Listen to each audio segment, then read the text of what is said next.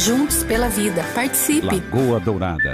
Pra comprar mais rápido, tudo tem no Super App Mufato. Economize pelo aplicativo. Baixe aí. Que baixa aqui, no bolso. Paleta com osso com pele 10,97 o quilo. Açúcar tabarra no Clube Fato 14,87. Macarrão Todeschini 500 gramas 3,99. Café Damasco 13,98. Pães Seven Boys Puma no Wikibold Nutrela. Clube Fato 50% na segunda unidade. Calabresa Fricasa 18,90 o quilo. Super Mufato. Bem, tudo tem. Bom gosto e qualidade. Lagoa Dourada FM. O verão no Paraná é tudo de bom. A gente se conecta com a natureza nas trilhas, cachoeiras e até sem sair de casa. E aí vale economizar energia. Nos dias de calor, não esqueça das dicas da Copel. Desligue as luzes quando não estiver usando, ajuste a temperatura do chuveiro e evite banhos demorados. Assim você cuida do meio ambiente e aproveita o verão com muito mais energia. Copel, pura energia. Paraná, Governo do Estado.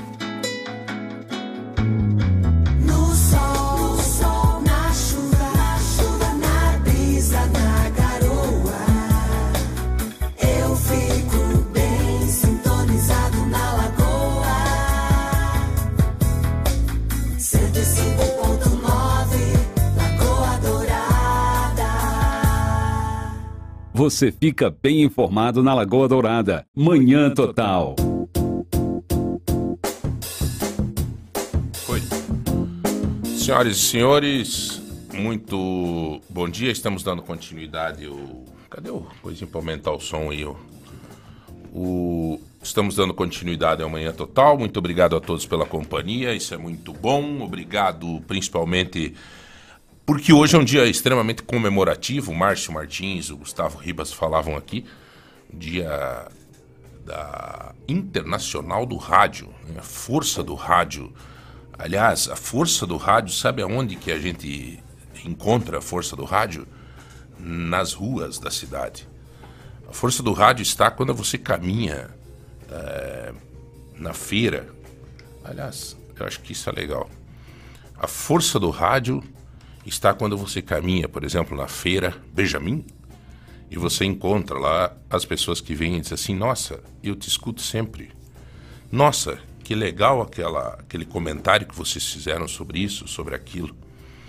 Nossa, que legal a iniciativa que vocês fizeram para ajudar a tal situação.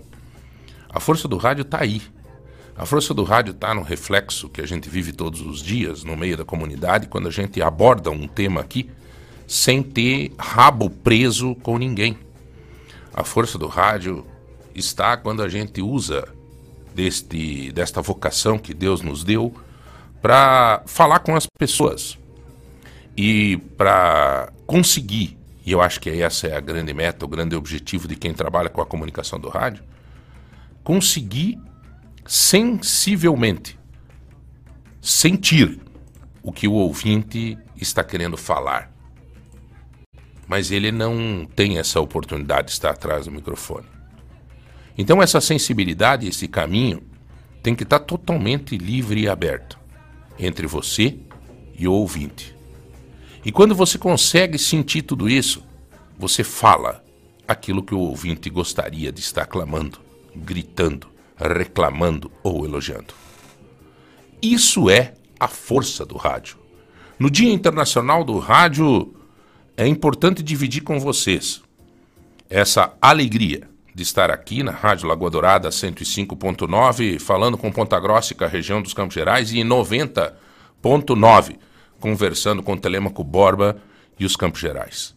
Mas dividir também com vocês, na força do rádio, um pouco dessa história de quem que trabalha para fazer com que a gente esteja aqui tecnicamente podendo falar e você nos ouvir. É a zeladora que cuida do cafezinho, que limpa o rádio. É o técnico que de um lado para o outro procura ficar cuidando para que tudo esteja no seu devido local, porque um plug mal colocado, um botão mal apertado faz com que o som não saia da forma que a gente deseja. É o Rodrigão que está ali na mesa coordenando o par e passo. É o pessoal da produção. é o Zé Hamilton que nos dá a estrutura de fazer todas as nossas agendas. É o nosso entrevistado que sempre está aqui conosco nesta roda desse novo momento do rádio, que interliga o vídeo, o áudio e o vídeo. É o novo momento. É quem faz aquela programação musical. Enfim, é a força do rádio. Com todos juntos, começando na recepção e chegando aqui no microfone. Chegar no microfone às vezes é até mais fácil do que todo, todo esse processo, com certeza. Mas que Deus nos abençoe e que a gente cumpra essa missão no Dia Internacional do Rádio na forma que tem que ser feita. Da forma que tem que ser feita. Sem ofender, dando oportunidade para todo mundo falar e trazendo as nossas realidades à tona. Sem medo de falar o que tem que ser dito. Senão, como diz a Bíblia, aos mornos se vomita. E a oportunidade que nós temos aqui é de se colocar numa posição, certo ou errado, mas se posicionar. Se for errado, dá para voltar atrás. Sim, não é feio. Conversar, discutir, melhorar. E se tiver certo, com certeza poder ajudar alguém. Diante disso, hoje, nesse, nessa forma editorial, é que nós começamos a semana junto com você que está sempre conosco. Obrigado a todas as, as, as mensagens que estão chegando aqui. Essa é a força do rádio. Essa é a força do rádio. Você começa a falar aqui, as pessoas começam a se manifestar nos nossos grupos do WhatsApp. E também no 3025 2000. Aliás, hoje é segunda-feira. E para começar bem a semana, obviamente que nós vamos começar sorteando presente. É né? Hoje tá, tá show de bola, hein? Tá show de bola, né? Hoje nós vamos sortear uma panela de pressão. É, pelas lojas MM. Vai ter uma panela de pressão e além dos brindes semanais. Um brinde surpresa da Daju durante a semana, 150 reais em compra do supermercado Tozeto. É, Juliana, deixa eu te, antes de mais nada, pedir para você pegar teu celular e você seguir aí Giovana Barbiero Oficial no Instagram porque se você, Juliana, seguir a Giovanna Barbieri Oficial, se você tiver a oportunidade de conhecer aquela música por acaso que a Giovanna lançou, e você entrar naquele é, post. post de um violão que é. tem aí, um super violão da Espaço Musical, você vai estar concorrendo ao sorteio do violão. Então, se você segue ali, é, segue e marca um amigo nesse post do violão, você vai concorrer a um a um violão da Espaço Musical.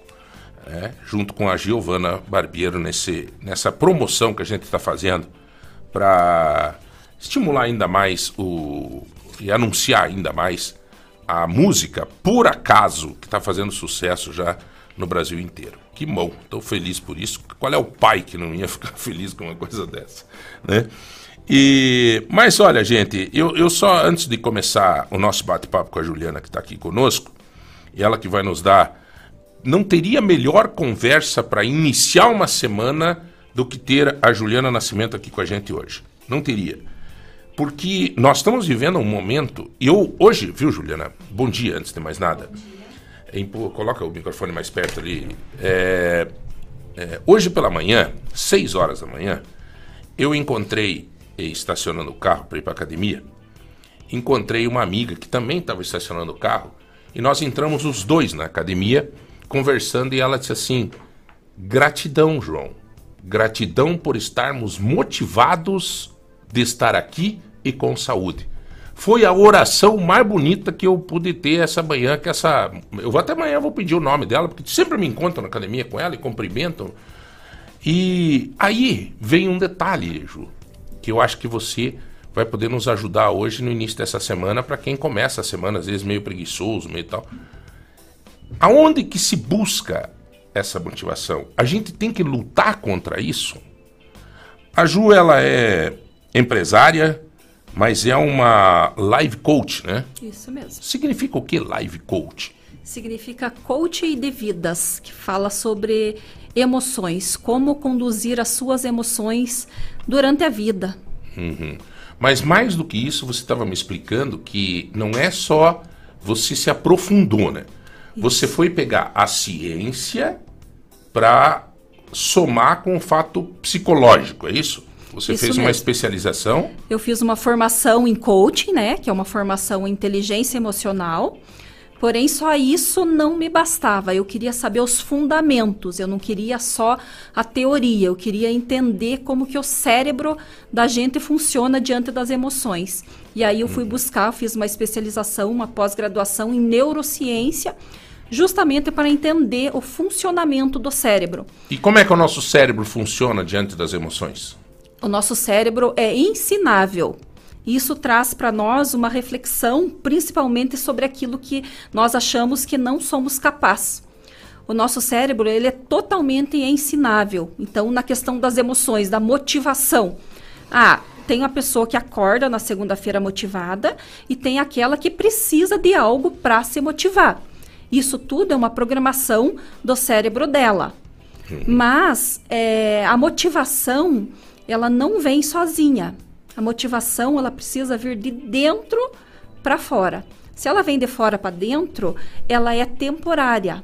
Ela é aquela motivação. Você escuta uma ministração, você escuta alguém falar e se motiva. Tá super empolgado na o segunda-feira de manhã. que está nos ouvindo agora, que está meio desanimado, ele vai te ouvir, é, vai nos ouvir aqui e vai se motivar um pouco, mas daqui a pouco Exatamente. E a pergunta que eu te faço, qual, com que propósito você levanta na segunda-feira? O que te motiva a sair da cama todos os dias? É, cara, eu eu acho que aí que tá o grande segredo, né? Por exemplo, hoje é, eu sentia, por exemplo, na hora de acordar para a academia preguiça, porém eu estava motivado. E eu não sei, se é, eu acho que o que me motiva é exatamente é um pouco natural isso, né? Não sei. É, O que, que você me diz assim? Claro, eu tenho minhas motivações, tenho minhas filhas, tenho a, a vida, aqui é um papo franco e aberto, né? Com certeza. Tem os filhos, tem os, ah, os negócios, o escritório, é, né? Mas assim, é, eu acho que é isso, sabe? A perspectiva de, de talvez lá pro mês de abril fazer uma viagem com as filhas, sabe? Isso, você precisa ter uma motivação. Mas essa motivação, a genuína, ela acontece quando você sabe quem realmente você é. Se você não souber quem você é, você não sabe dizer sobre a tua capacidade. Então você pode ter muitos planos para esse ano, mas se você não tiver metas, se você não tiver um passo a passo de como cumprir, você para ou você desiste no meio do caminho. E por que que isso acontece? Porque o teu cérebro, ele tenta o tempo inteiro te sabotar. Por quê? Porque ele vive no modo fuja ou foge. Então ele tenta se defender o tempo inteiro. O nosso cérebro ele nos trai. É da natureza isso. É da natureza isso. Por quê? O cérebro, por, por querer É uma autodefesa. É uma forma de economizar energia. Ele tem medo de parar de funcionar, digamos assim, de uma forma bem simples falando, né? Sim, sim. Por medo de parar de funcionar, por medo que a sua energia gaste e acabe, ele tenta gastar o mínimo possível de energia. Então ele tenta fazer o mínimo de esforço possível.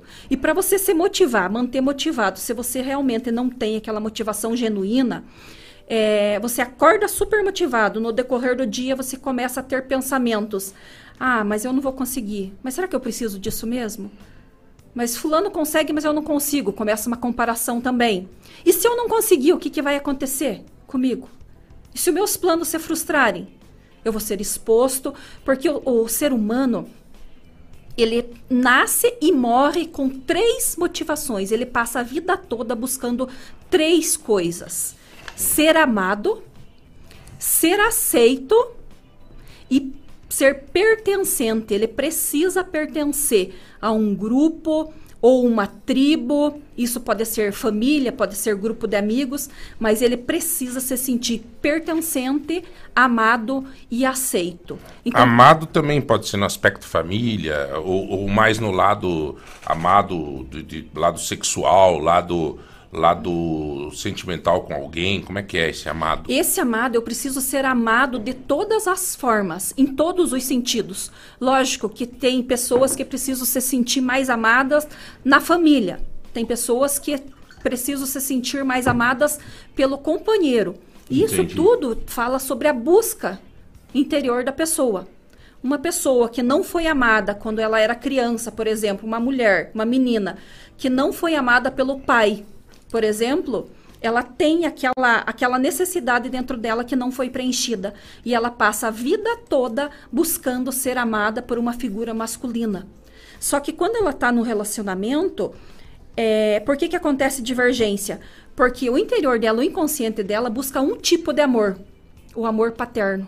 Mas ela está buscando num companheiro, que hum. não é um amor paterno, né? Digamos que seria exatamente o oposto, né? Ele, ela está num, numa relação com um homem, com, com fêmea macho, Isso. Né, digamos assim, e ela busca ali uma uma, uma relação de sentimento que não tem nada a ver. Que né, não tem nada a ver. Por isso acontece muito desencontro de relacionamento. Falando aqui de relacionamento. Sim, é legal. Mas lógico que existe, isso. né?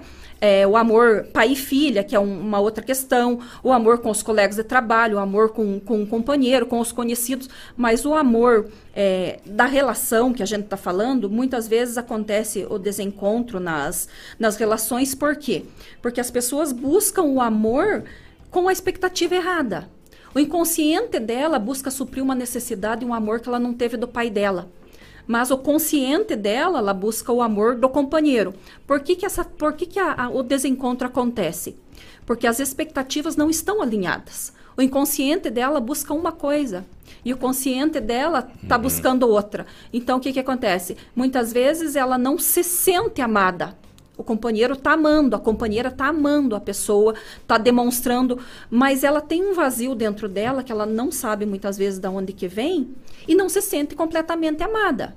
Isso é falta de autoconhecimento, Ju? Isso é um processo que a pessoa tem que é, se desenvolver? É muito interessante, porque quanto por cento das pessoas caem no, no, no normal da vida? Colocam isso como normal na vida. Isso. Daí são infelizes a vida inteira. Daí na, na, na UTI, na agonia da morte.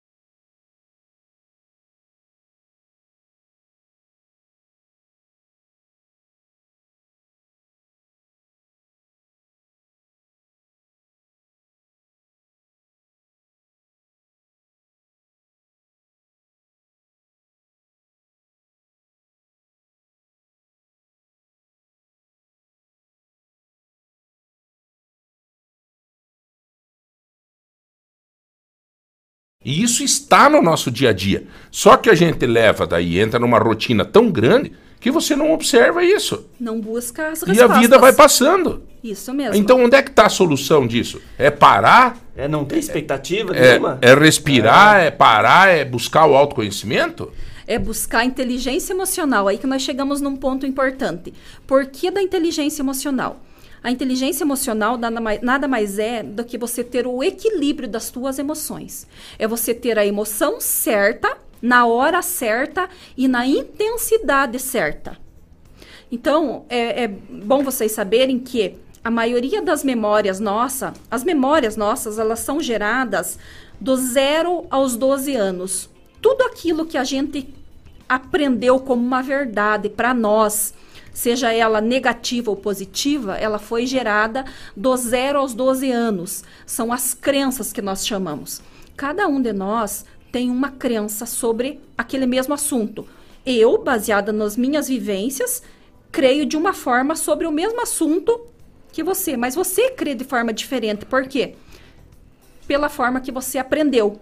Entendi. E Mas isso nós... não pode ser mudado? Com certeza pode ser mudado. Deve ser mudado. E é aí que a gente busca a inteligência emocional. É buscar o equilíbrio. Então, quando eu tenho uma situação que não está me agradando, eu estou vivendo uma vida vazia, onde eu não estou encontrando respostas. Eu apenas estou vivendo. Eu estou vegetando. Eu não decido nada, eu não resolvo nada, eu não paro para pensar. Só eu sobrevive. Só sobrevivo. Eu não busco entender as minhas emoções e vou deixar passar. Aí, quando eu chego lá nos meus dos meus 40 em diante, que geralmente é quando cai uma ficha grande para nós e eu começo a refletir sobre tudo que eu vivi e sobre o tempo que eu ainda tenho para viver, é que eu começo a, a, me questionar.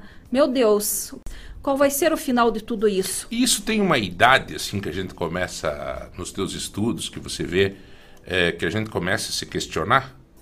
É, é a, a maturidade. Partir, é, a partir do... Porque eu confesso para você que você está falando, eu, eu, tá acontecendo isso na minha vida. Eu tô com 54 anos e eu comecei há uns dois, três anos atrás me perguntar assim certas coisas. Sabe, tipo, ué, mas pô, o que, que tem valor, cara? Né? Você Isso começa mesmo. a perguntar assim, eu acho que o tempo que você olha pra frente, ele já tá mais curto. Antigamente, eu, quando eu tinha Aham. 20 e pouco lá, eu olhava o tempo da frente, era mais comprido. Agora já tá ficando mais curto. E daí a gente começa a perguntar o que, que tem valor de verdade. Chegou uma determinada época da minha vida, até trazendo uma coisa bem pessoal minha, compartilhando com você aqui, que eu comecei a pensar: é, quantos anos eu tenho? Mas de hoje em diante, cada dia é um dia menos. Chega uma determinada época, chegou na minha vida que comecei a pensar: não é um dia a mais de vida, é um dia a menos. E não de forma negativa, mas trazendo de uma forma assim, de que forma eu posso aproveitar mais os dias que eu ainda tenho. O que, que realmente é relevante, o que, que realmente vale a pena. É porque Né? não, não tem uma idade certa, né? Porque pode, qualquer um pode ir pro céu, Uhum. bater as botas a qualquer momento. Isso, é, É. uma maturidade É. que chega em, em fases diferentes para cada um. Uhum. É, tem uma, uma mulher que passou aqui dizendo o seguinte: é como que você administra isso quando você tem duas pessoas? Porque na, ela coloca são duas metades e um inteiro, vindo da questão casamento. Como é que você administra isso? Como é que você faz para Primeiro, eu tenho que ter uma consciência de que eu sou responsável pelos meus atos, mas eu não tenho domínio sobre as emoções das outras pessoas. Eu não consigo mudar ninguém. Ninguém muda ninguém. Então eu tenho essa frase você acha efetivamente uma frase assim que que tem uma, uma questão é muito forte. Ninguém Muito muda forte. ninguém. Quando eu falo isso, ninguém muda ninguém, automaticamente eu trago sobre mim uma autorresponsabilidade. Poxa, se eu não consigo mudar o meu companheiro, o que, que me resta a fazer? O que, que eu tenho para fazer? Mudar a si mesmo. Como mudar a si mesmo? Ah, ah, tem uma pessoa aqui dizendo o seguinte: é, que tristeza ouvir isso, pois eu sonho um dia em mudar o meu, o meu marido para melhorar o casamento. Pô, não fale meu nome, claro que não vou falar. É, então, assim, a gente pensa em mudar alguém, né? Isso, mas sabe o que, que é bom? Trazendo uma boa notícia para essa pessoa. Ela não pode mudar outra pessoa, mas ela pode mudar a emoção que ela tem quando ela, ela tem consciência de que essa pessoa não vai mudar. A reação dela às situações num relacionamento, por exemplo. O companheiro fala alguma coisa que me machuca, que dói, que me ofende. Eu vejo ele fazer coisas que eu não gosto. Tá, mas eu não posso mudar isso. Mas você pode mudar a forma com que você reage a isso. Você tem que buscar entender as suas emoções, quais você tem, né? Qual que é despertada em você. Para quê? Para que quando essa pessoa te faça alguma coisa, ela tenha uma atitude com você, para que isso não te machuque, para que isso não te doa. Mas se ela te dói, se ela te machuca, se a reação da outra pessoa machuca você, isso não está nela, isso tá- está em você. Então, buscar inteligência emocional é você buscar entender essa emoção que você tem quando a pessoa aciona esse gatilho em você. Mas Por que, é- que eu sinto isso? Aham. Mas aí quando você alguém te machuca e você se sente, é, você não tem que sair daquele ambiente ou você tem que falar assim, não, isso não é minha responsabilidade. Porque não parece meio que uma fuga, ah, não é meu problema, então não vou lidar com isso, já que não consigo te mudar. Se você fugir, amanhã ou depois você vai se deparar num outro relacionamento com uma outra pessoa na mesma situação. Porque isso está em você, não está nela. Ô, louco. Olha aí. Então, ou Não, você vamos- muda. Vamos, pare, tira, não, Não não tem essa mulher, pelo amor de Deus. Então, ou você busca entender essa emoção que você tem, você busca entender o que está acontecendo com você, para que você acabe com esse ciclo, para que você rompa isso, ou amanhã ou depois você vai se ver na mesma situação e sem saber resolver. Não vai adiantar. O- do jeito que, você fala, eh, Juliana, eh, o problema está mais, muitas vezes, n- em você do que nos outros, né? Assim, a busca da solução está em você. Eh, se você quer que o Hamilton, ou que, que- vamos falar já eu vejo assim que as pessoas estão bastante focadas na, em relacionamentos. É, então, se você quer que teu marido ou vice-versa, tua esposa sejam diferentes, você tem que mudar. Você tem que saber analisar as emoções dele. Isso mesmo. Se adaptar a isso. Você tem que saber lidar com as tuas emoções, a reação que você tem quando você se depara com alguma situação com ele. Porque ele você não vai mudar. Mas a partir do momento em que você muda algo em você de uma forma, por exemplo, é, o marido é agressivo, ele fala. Quando ele, ele vem falar comigo, me vem um choro, eu começo a chorar, eu não consigo falar, eu engasgo. Então eu tenho uma emoção dentro de mim que eu não sei lidar. Muitas vezes a minha forma de lidar é reagindo. Lembre que o cérebro ele funciona em defesa. Em defesa. Então ele vai fugir ou ele vai atacar.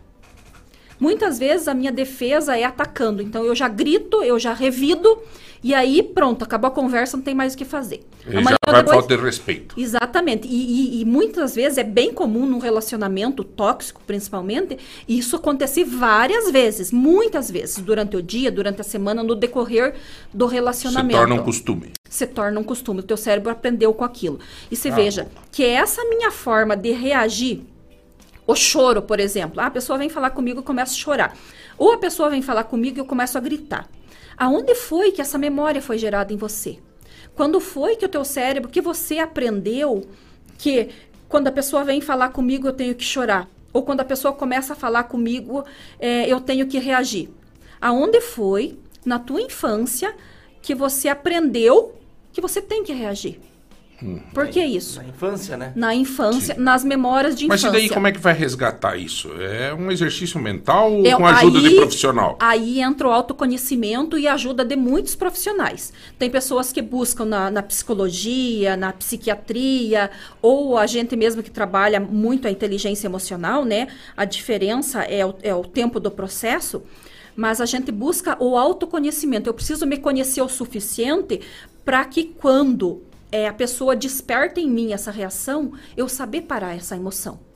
Te, mas aí o autoconhecimento é eu me conhecer o suficiente para saber a hora que eu tenho que parar para eu não gerar aquele comportamento, aquele grito, aquela reação. Uhum. Então o autoconhecimento é eu saber ter a emoção certa. Ah, mas eu vou engolir, vou ficar quietinho, mas eu preciso saber quando foi que essa memória foi gerada em mim. Muitas vezes é por causa da criação que eu tive. Ah, quando meu pai começava, quando eu ia falar, o meu pai, minha mãe gritava. não me deixava, gritava: "Cala a boca, menino, fique uhum. quieto, você não sabe nada, criança não fala, criança não tem opinião". Muitas vezes nós somos educados para isso. Então o meu cérebro aprendeu que quando alguém vem falar comigo, brigar comigo, por exemplo, me corrigir, eu tenho que me calar. Olha, Ou muitas vezes engula o choro. Como esse cara, esse tal de Jesus Cristo, estava certo, né, cara? Ele escreveu há dois mil anos atrás na Bíblia que a vida era, ia ser sempre difícil. Ele escreveu isso, que a vida era choro e ranger de dentes, que não era fácil a vida, né? Como é é complicado esses processos é, Jesus todos falou, aí. né? Tereis aflições. Isso é. Mas ele ainda falou, né? Tende bom ânimo. É. Né? Eu aliás, aliás, eu fui cobrado aqui por um ouvinte que disse assim, pô, João, você não deixou a doutora, então, então já ter, é, né, a doutora é, sobre a questão da motivação. É, se a motivação pode ser só emocional ou ela depende do químico. A motivação, ela é totalmente emocional. A reação química que o meu organismo tem quando eu me deparo com alguma coisa, ele pode trazer uma consequência, um, como, como eu acabei de falar. Ele traz uma reação química para o meu corpo não, que faz com que sentido, eu me mantenha motivada. Mas nesse sentido que ele está falando, não. Nesse sentido, eu acho que ele quis dizer o seguinte: o remedinho. O remédio o ele ajuda. O remédio vai até. O remédio ele e qual é o ponto de que a pessoa pode lutar com a motivação, né? Uhum. Porque, como nós falamos no início aqui, né? De repente você acordou, você está passando é. um momento que você não está motivado. Agora, a gente tem que também saber diferenciar isso, né? Isso mesmo. Uma fase de uma. É, é por exemplo, crise. você falou para nós aqui no off aqui que você teve um final de semana substafante, porque você foi fisicamente, né? Sim. Você foi para onde mesmo? Pro, lá pro São Jorge. Por São Jorge, com os amigos, é, tomou umas canhas lá, fez não sei o que. Não, ele não bebe, você viu? Mas enfim. Você foi lá, você caminhou e tal. É natural que hoje você, de repente, fisicamente, você está cansado. Sim. Você tá meio. Dormiu pouco. Dormiu pouco. Então, assim, a gente tem que se conhecer, porque tem gente que daí tá assim na segunda-feira já começa. Ai, porque tô. Ai, tô desmotivado. Ai. Ai, meu Deus do céu, não dá nada. Isso é um problema, né, Juliana? O maior problema que eu penso na, na, geração de hoje, o problema que eu vejo assim como muito triste, um problema muito grave, é as pessoas começarem a segunda-feira esperando a sexta. Isso é verdade. Começa a segunda-feira com foco apenas na sexta-feira. Ah, sextou. Chegou quinta, a pessoa já está postando lá, né? Uhum. Parece que vive de Quase sexta, sexta. em sexta. Vive de sexta em sexta. O que, que acontece? A pessoa não tem motivação para viver. É, por isso que eu te perguntei lá no começo, o que, que te faz acordar na segunda-feira, o que, que te faz levantar da cama? A pessoa que ela vive sem um propósito, e a gente já dá, eu já vou dar a resposta ali para a pessoa Isso, que questão perguntou da sobre motivação. a questão química. Eu, eu, eu, eu, senti que essa pessoa, ela está insistindo nisso porque realmente, de repente, tanto ela quanto tantos outros não estão motivados. Isso, já, já vou complementar essa, essa resposta. Hum. É, mas assim, a pessoa que não tem uma motivação para acordar na segunda-feira, que ela não tem um propósito, que ela não sabe qual é o propósito de vida dela, o único propósito da vida dela é esperar sexta-feira. Por quê? Porque na sexta-feira é quando ela tem o melhor momento dela, provavelmente. Porque a pessoa que começa a segunda esperando a sexta é porque na sexta vai acontecer algo bom. Então ela não tem algo bom para fazer nem na segunda, nem na terça, nem na quarta, nem na quinta, ou ela tem algo bom, mas que não é o suficiente para manter ela motivada. Aí a gente fala também da questão química, voltando no assunto uhum. dos remédios. Quando o meu cérebro não produz a química necessária, o hormônio necessário para que o meu corpo se mantenha firme, animado, motivado, eu preciso dos remédios, porque o remédio ele produz uma ação química no meu cérebro que faz com que eu alcance essa motivação para que eu tenha mais ânimo, para que eu tenha mais disposição. Então, quando chega ao estado da pessoa precisar ajuda, né, de profissionais, do remédio, é porque realmente ela não está tendo controle das suas emoções e ela precisa do remédio para que ela tenha o equilíbrio, porque ela tenha a, aquela química que está faltando através do remédio. Ô, Juliana, a palavra de hoje que eu recebo do meu amigo, todo dia eu recebo uma a palavra, o evangelho do dia, a palavra do dia, eu recebo do Dr. Henrique Innenberg Doutor, todo dia ele me manda, hoje ele me mandou às 7 e 10 da manhã, diz assim: Venha a mim todos os que estão cansados e sobrecarregados. Eu e eu lhes darei descanso. Isso está em Mateus 11, 28. Eu queria aproveitar a palavra de hoje que o doutor Henrique me mandou e te pedir qual é a relação da religião com a questão da motivação. É, as pessoas podem muitas vezes usar o aspecto religião, Jesus, palavra, como fuga. É, digamos assim, ai meu Deus do céu, é Deus quis assim. Ai, não sei o que, Deus não sei o que. Sabe? Tipo, aceita tudo em nome de Deus. Uma válvula de escape. Isso é perigoso. Isso é muito perigoso. Porque a religião, ela traz para nós um conforto genuíno do propósito que a gente foi criado. Porque quem crê que existe um ser maior sabe que nós não fomos criados à toa. Porque se fosse assim, do tanto que a gente reclama e abre a boca para murmurar, seria muito mais fácil para Deus recolher é. do que deixar mais um para murmurar. Então, se Deus nos criou, se Ele nos deixou aqui, é porque nós temos um propósito. Tem um plano. Tem um plano. E isso traz um conforto. Então, as pessoas buscam isso na religião. Elas creem que ela nasceu para um propósito. E Jesus fala da nossa importância, do quanto nós somos importantes e ele nos dá certeza de que ele tem um plano para nossa vida. Isso traz uma esperança, né? E é isso que as pessoas buscam na religião, essa esperança de que realmente tem um propósito em tudo que eu estou vivendo. Só que aí eu preciso saber entre o que Deus quer para minha vida e entre o que eu fui responsável de criar para minha vida, porque Jesus ele não interfere naquilo que você pode fazer. Ele faz a parte dele, mas a tua parte é você que tem que fazer. Agora, se você tomou uma decisão errada, se você fez uma coisa errada, não adianta você jogar para Jesus é, resolver, porque ele vai resolver. Porém, a consequência daquele ato teu, ele vai vir. Porque uhum. Jesus, ele resolve, ele te ajuda, ele não vai te abandonar. Mas a consequência, a semeadura, né? A lei da semeadura, ela acontece. Uhum. Então, eu vou ser responsável pela minha colheita. Interessante, cara. É, eu acho, eu não sei, eu acho que Deus ele, ele nos dá toda a possibilidade de ter discernimento e sabedoria. né? Exatamente. E eu vejo que tudo comunga aí, né? Mas desde o início da nossa conversa, a gente para, se a gente se autoconhece.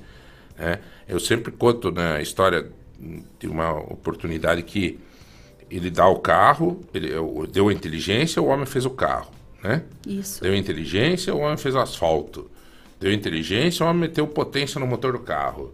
A sabedoria, a inteligência, os estudos e fez tudo, tudo de uma força espiritual. Daí o cara pega o carro, põe 180 por hora, você mata e daí todo mundo diz assim, ai, minha coitadinha, por que que Deus fez isso? Era Foi um Deus. cara bom. Deus quis assim. Deus quis assim, né? É, fica jogando a Então, a batata. é, mas isso está tudo é, ligado a essa questão. Mas a questão que buscar a motivação na religião é possível. É possível, porque a religião, ela fala para nós é, aquilo que a gente foi feito. O propósito, né, o nosso verdadeiro propósito, a gente encontra na religião.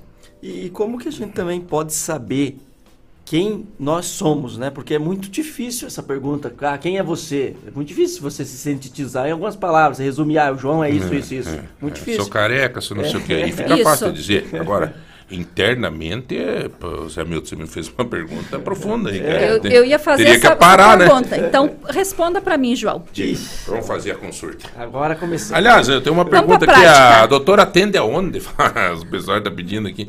Na verdade, é, você, tem, você atende? Você faz palestra? Eu Você- atendo, eu faço palestra, eu atendo, eu tenho os processos de coach, né? Que, que até então a gente fez muito tempo online, né? Mas agora a gente voltou Mas no que hora né, presencial. que você atende? E a loja? Eu Uhum. cuido da loja também, mas eu é com horário marcado. Eu preciso ter horário marcado para eu conseguir me dividir entre mãe, entre colégio de filho, né? Entre a, a- a A gerente, né? Aliás, eu tive sábado lá na. Só fazer um gancho aqui dessa conversa. A Juliana, ela, Nascimento, ela é, é, gerente, diretora, é, proprietária, sei lá, eu meio de tudo aí, da loja lá do. Lá na antigo mercado Degraf. Nas- na, ali é a- Na Souza na Naves. Souza Naves, aquela loja ah, de móveis, não é de móveis, né? Tem de tudo lá, né? móveis e eletro, então aproveitando aqui, né, mandando deixar- um deixa alô pro pessoal da Móveis Pontarolo. Daqui a Móveis. pouco eu tô chegando aí.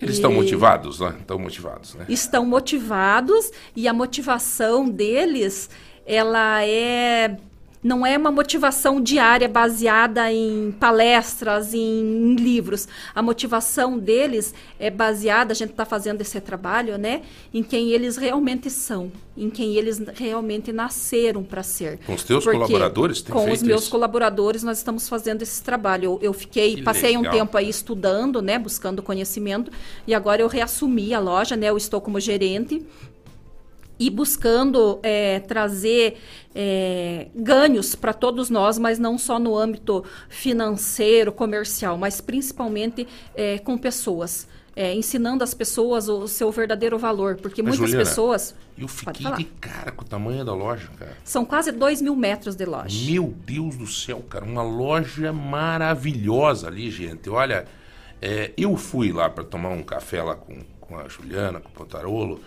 E pensei assim, ah, é uma loja ali do bairro, do- né, que pega ali o Sabará, o Cristo Rei e tal. Nada a ver, cara. A loja é uma loja para atender o, os Campos Gerais inteiro. É um, Isso.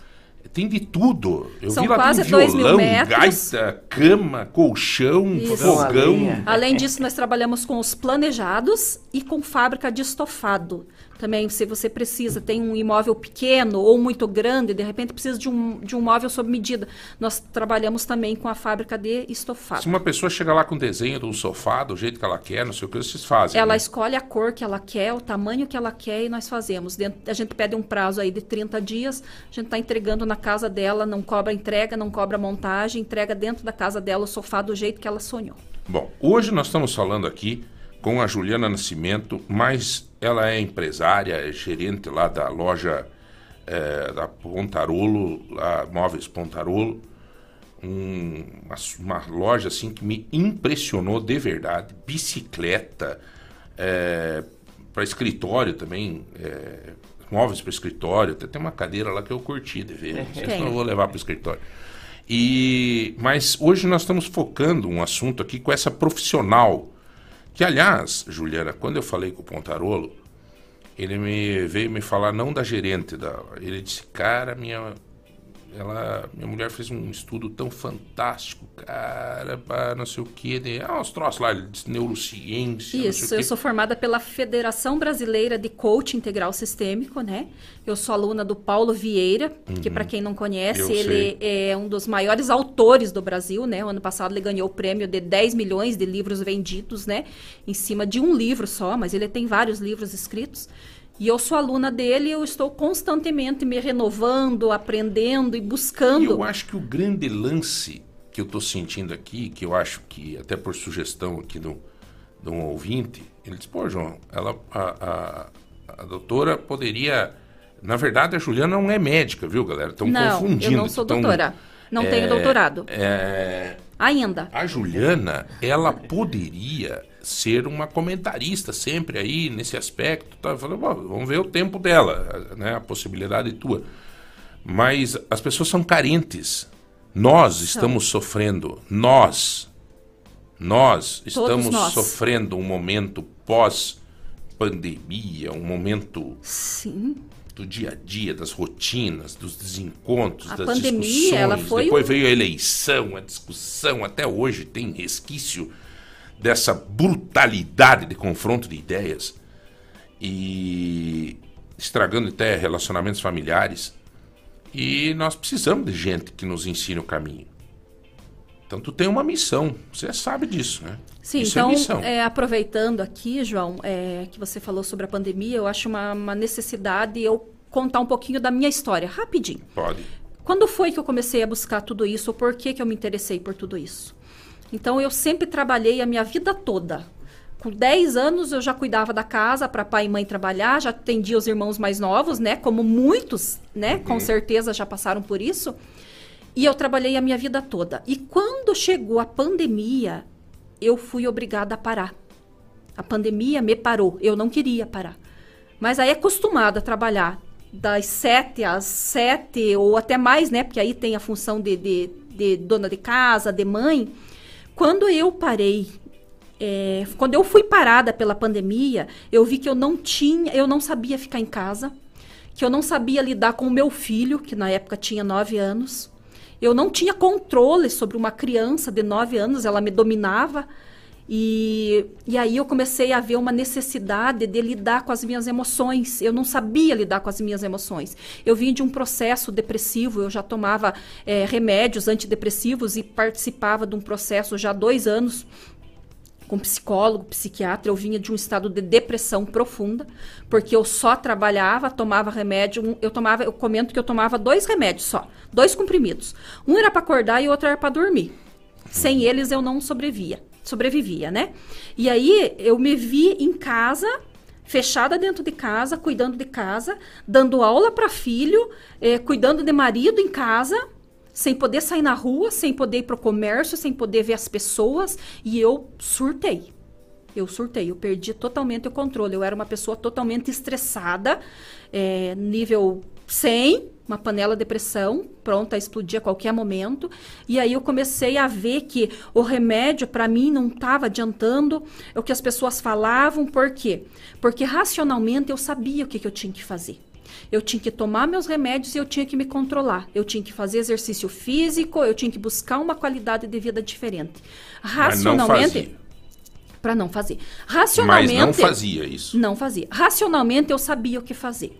Mas eu começava a fazer e eu me desmotivava. Eu parava no meio do caminho. Eu perdia a minha motivação. Perfeito. E aí eu pensei, opa, tem alguma coisa aí. E os remédios que daí não faziam efeito nenhum. Eu, uma pessoa tão decidida, por que, que eu paro no meio do caminho? Por que, que eu tô me auto-sabotando? Por que, que eu tô procrastinando? Eu precisava entender isso. Aí que eu fui buscar a inteligência emocional, os treinamentos e a neurociência para entender como que o meu cérebro funciona. Porque eu parto do princípio que se isso me ajudou, eu posso ajudar outras pessoas. Então, mesmo, mesmo você tendo essa personalidade de, de ter iniciativa, de buscar, você mesmo assim tinha uma dificuldade de, de fazer as coisas que você pensava. De dar continuidade. Eu parava no meio do caminho, ou meu, eu me auto-sabotava. Eu inventava uma desculpa. Ah, você precisa sair caminhar. Isso hoje é fruto do teu sofrimento no passado. Exatamente. Eu você parava. vivenciou tudo isso. Então, Eu vivenciei. por isso que fica muito fácil hoje, quando uma pessoa vai falar com você, você já detecta e já vê, opa, para aí, essa história eu já conheço. Exatamente. Essa e aí, novela eu já assisti. através disso, do meu autoconhecimento, eu posso detectar aonde exatamente que está aquela chave que me faz parar. Onde que está exatamente aquela chave que me faz procrastinar, que me faz saber que eu tenho que levantar às 7 horas da manhã e fazer uma caminhada, mas que me faz, não, eu vou daqui a pouco, deixa eu ficar um pouquinho mais na cama. Ou, ah, se eu não for hoje não dá nada, eu vou amanhã. Aonde que está essa chave? Por quê? Mas você descobre isso? O- Você, você consegue ver? É, né? Você consegue Consigo. olhar isso? Sabe, Zé Milton, eu vou te dizer uma coisa, cara. No dia a dia da nossa vida, se a gente não der essa, essa freada aí que ela É. deu, você começa a entrar num ritmo de que você. é, a chave que ela tá falando dela, eu tenho uma chave, por exemplo, semana passada eu vi que eu andava muito nervoso com as minhas filhas, inclusive. Papai, papai, quero te mostrar não sei o que da escola. Papai, papai, filha, pelo amor de Deus. Daí eu disse, opa, opa, tem boi na linha, bicho. E que provavelmente não tem nada a ver com as suas filhas, né? É, nada a ver. Disse, tá na de dar uma pensada, dar uma, uma- uma refletida. E aí eu tenho os meus subterfúgios, né? Aí a meditação, é, é ir numa missa, é buscar uma comunhão, é conversar com alguém, né? Bater um papo. Você veja, hoje isso aqui tá servindo para todos nós. Exato. Está servindo para todos todo nós. Eu, eu veste, acredito né? que é tanto. Eu acho que o grande lance no Dia Internacional do Rádio é isso, cara. É a gente estar aqui falando e sabendo que está fazendo bem para você. Você veja, eu comecei a entrevista com a, com a Juliana, eu nem sabia do que nós ia tratar. E eu não me preparo com ninguém, Juliana. É irresponsável isso? Não, porque é um método que eu tenho. Porque se eu me preparar muito, eu não vou fazer a entrevista como tem que ser feito, com, expressando o sentimento das pessoas que nos ouvem. Você precisa ser natural. Cara, é o que eu quero fazer para dar retorno. Agora, é, é uma necessidade que a gente tem de procurar melhorar. Né? E você, nossa, é, é, deu para nós hoje uma oportunidade de se a gente se autoconhecer, de pensar um pouco, aproveitar, sei lá, cara. E é- esse tema, ele abrange, nós falamos um pouquinho sobre relacionamento, né? Mas esse tema, ele abrange muito, ele, ele é muito amplo, porque quando eu vou falar também, né? E é um tema para um, pra uma outra ocasião, mas quando eu vou falar no âmbito é, corporativo, né? O que tem a ver as minhas emoções com o mundo corporativo? Então, né, tem uma pesquisa que, que, que a gente cita muito no- nos nossos processos, né? Que é 80% das pessoas que são contratadas por competência técnica, elas são demitidas por problemas emocionais, comportamentais. O corporativo também é um outro problema que a gente tem que usar um programa para falar, cara. Porque Isso mesmo. aquela mania de dizer culpar os outros, entende? Não faz bem o, o serviço no corporativo, não faz bem a tua parte, e daí culpa os outros. Daí. né? Joga pra frente. Joga pra... Isso é um assunto legal também para nós abordar, né? Isso, o- o- os estresses, né, no mundo corporativo, as divergências, é, faz com que muitas pessoas tomem rumos diferentes na vida, que abordem carreiras de sucesso ou que sabotem e muitas às vezes até a, a competição ali dentro faz com que derrube muitas pessoas. Por quê? Porque a pessoa não sabe lidar com as emoções, ela não sabe lidar com a pressão, ela não sabe conviver com um colega de trabalho, aquele colega faz mal para ela, aquela companhia dele faz mal para ela. Mas por que que faz mal? O que que tem nela que te incomoda tanto? E por que que te incomoda tanto?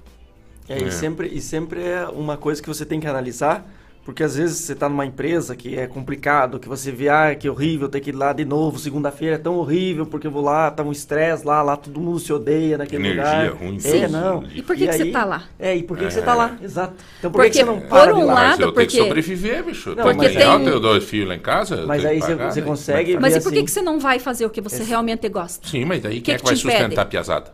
Não, mas quem é eu- que vai levar lá no biquinho? Tem dois lá. daí- Mas tem uma E daí, hora... como é que vai levar o condensacinho lá daí? Tem uma hora que chega Entendeu? que você... Não, você... viver a vida real aqui no bate-bate. Você, você vai pegar e aquilo que você te motivava, que seria o dinheiro que você está ganhando, É. não vai valer a pena, que você está gastando mais em Não, remédio. porque você está gastando com saúde. Não, o Entende? Globo Você- Repórter. Mas em um momento atual, eu sei disso.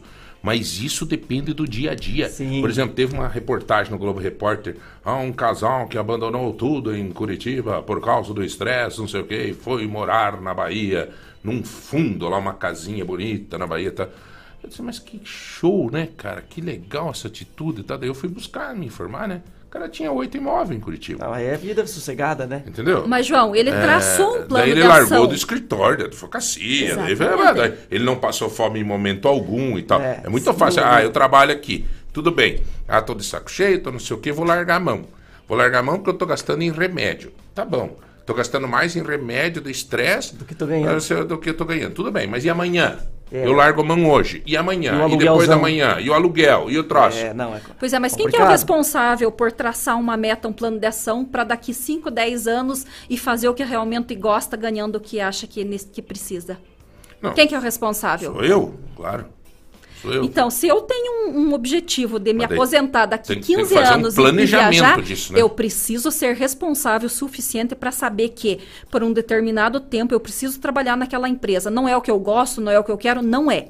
Mas eu preciso daquele dinheiro para que eu consiga colocar o meu plano em prática. Então, muitas vezes, eu preciso me submeter por um tempo. Mas Isso. agora, quando eu não tenho um plano de vida, um plano de ação, uma meta de, de- de conquistar isso, eu simplesmente vou sobreviver até onde o meu organismo É aguentar. planejamento. É Planejamento. aquela- Você aquela diz assim, não, para aí, então eu quero sair daqui, eu não aguento mais. Tá, então, Planeje. peraí, vou aguentar mais quatro meses, eu falar com a minha mulher, dizer, mulher, economize lá. Vai trabalhar você É, agora. tá, que... Vamos fazer um caixinha, porque depois Isso. daqui nós vamos abrir um troço lá para vender x-salada e tal, tá, tá, já tô, já tô vendo o carrinho lá para nós comprar e montar, e tá, mas é planejamento. Planejamento, inteligência emocional para não desistir no meio do É. caminho, para me manter motivado tempo suficiente até eu alcançar essa meta. Porque quando eu alcançar essa meta, eu já tenho que ter outras. que, que achou.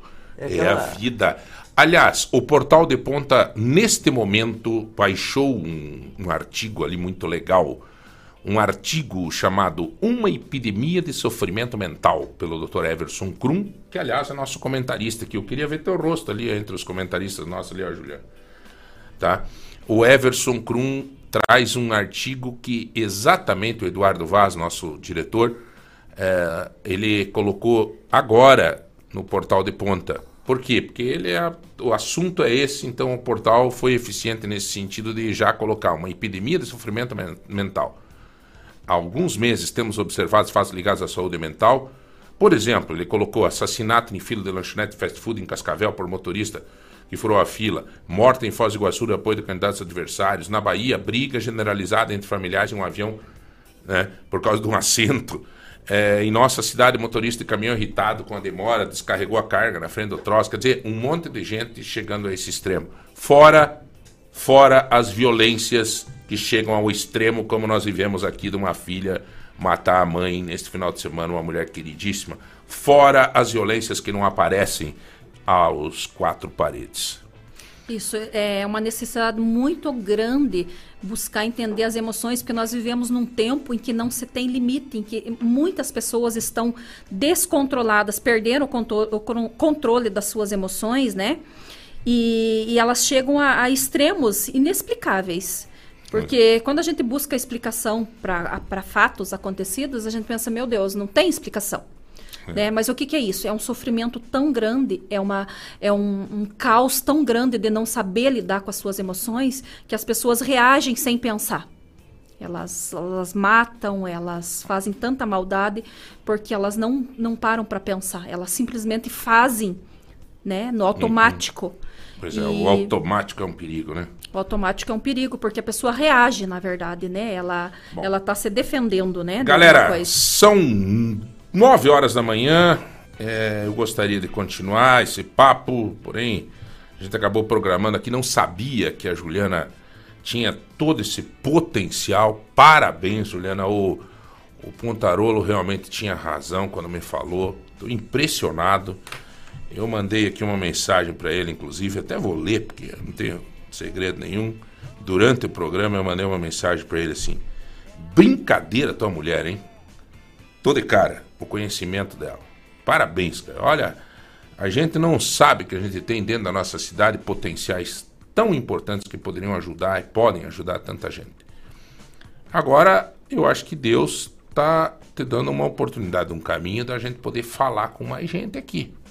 Sim, principalmente. O, o propósito é, ajudar. Não é guardar o conhecimento, não é guardar aquilo que mudou a minha sentido, vida. né? Eu preciso fazer isso porque se mudou a minha, se, se eu pude, você também pode. Né? Quem está em casa, guardar? às vezes, um sofrendo, às vezes, é, saiba que tem solução, que tudo pode ser resolvido, tudo pode ser mudado, mas que tem que partir de mim. Então eu me, né, me coloco à disposição, tenho o meu Instagram. Isso, eu as ia pessoas te podem pedir, me é o teu chamar. Instagram, é arroba ju.nascimento07. Arroba Ju Ponto Nascimento Nascimento 07. 07. As pessoas podem me chamar no direct, vai tirando dúvida, eu me coloco à inteira disposição para Pra te responder. encontrar, se for lá no Pontarolo Móveis Móveis, Pontarolo. Pontarolo, você vai encontrar lá uma mega de uma loja, vai acabar comprando lá, viu? Porque você não tem como sair de lá sem. É muita Isso, eu estou lá, né, Tem em horário estacionamento comercial. próprio, tudo Isso lá. Isso mesmo.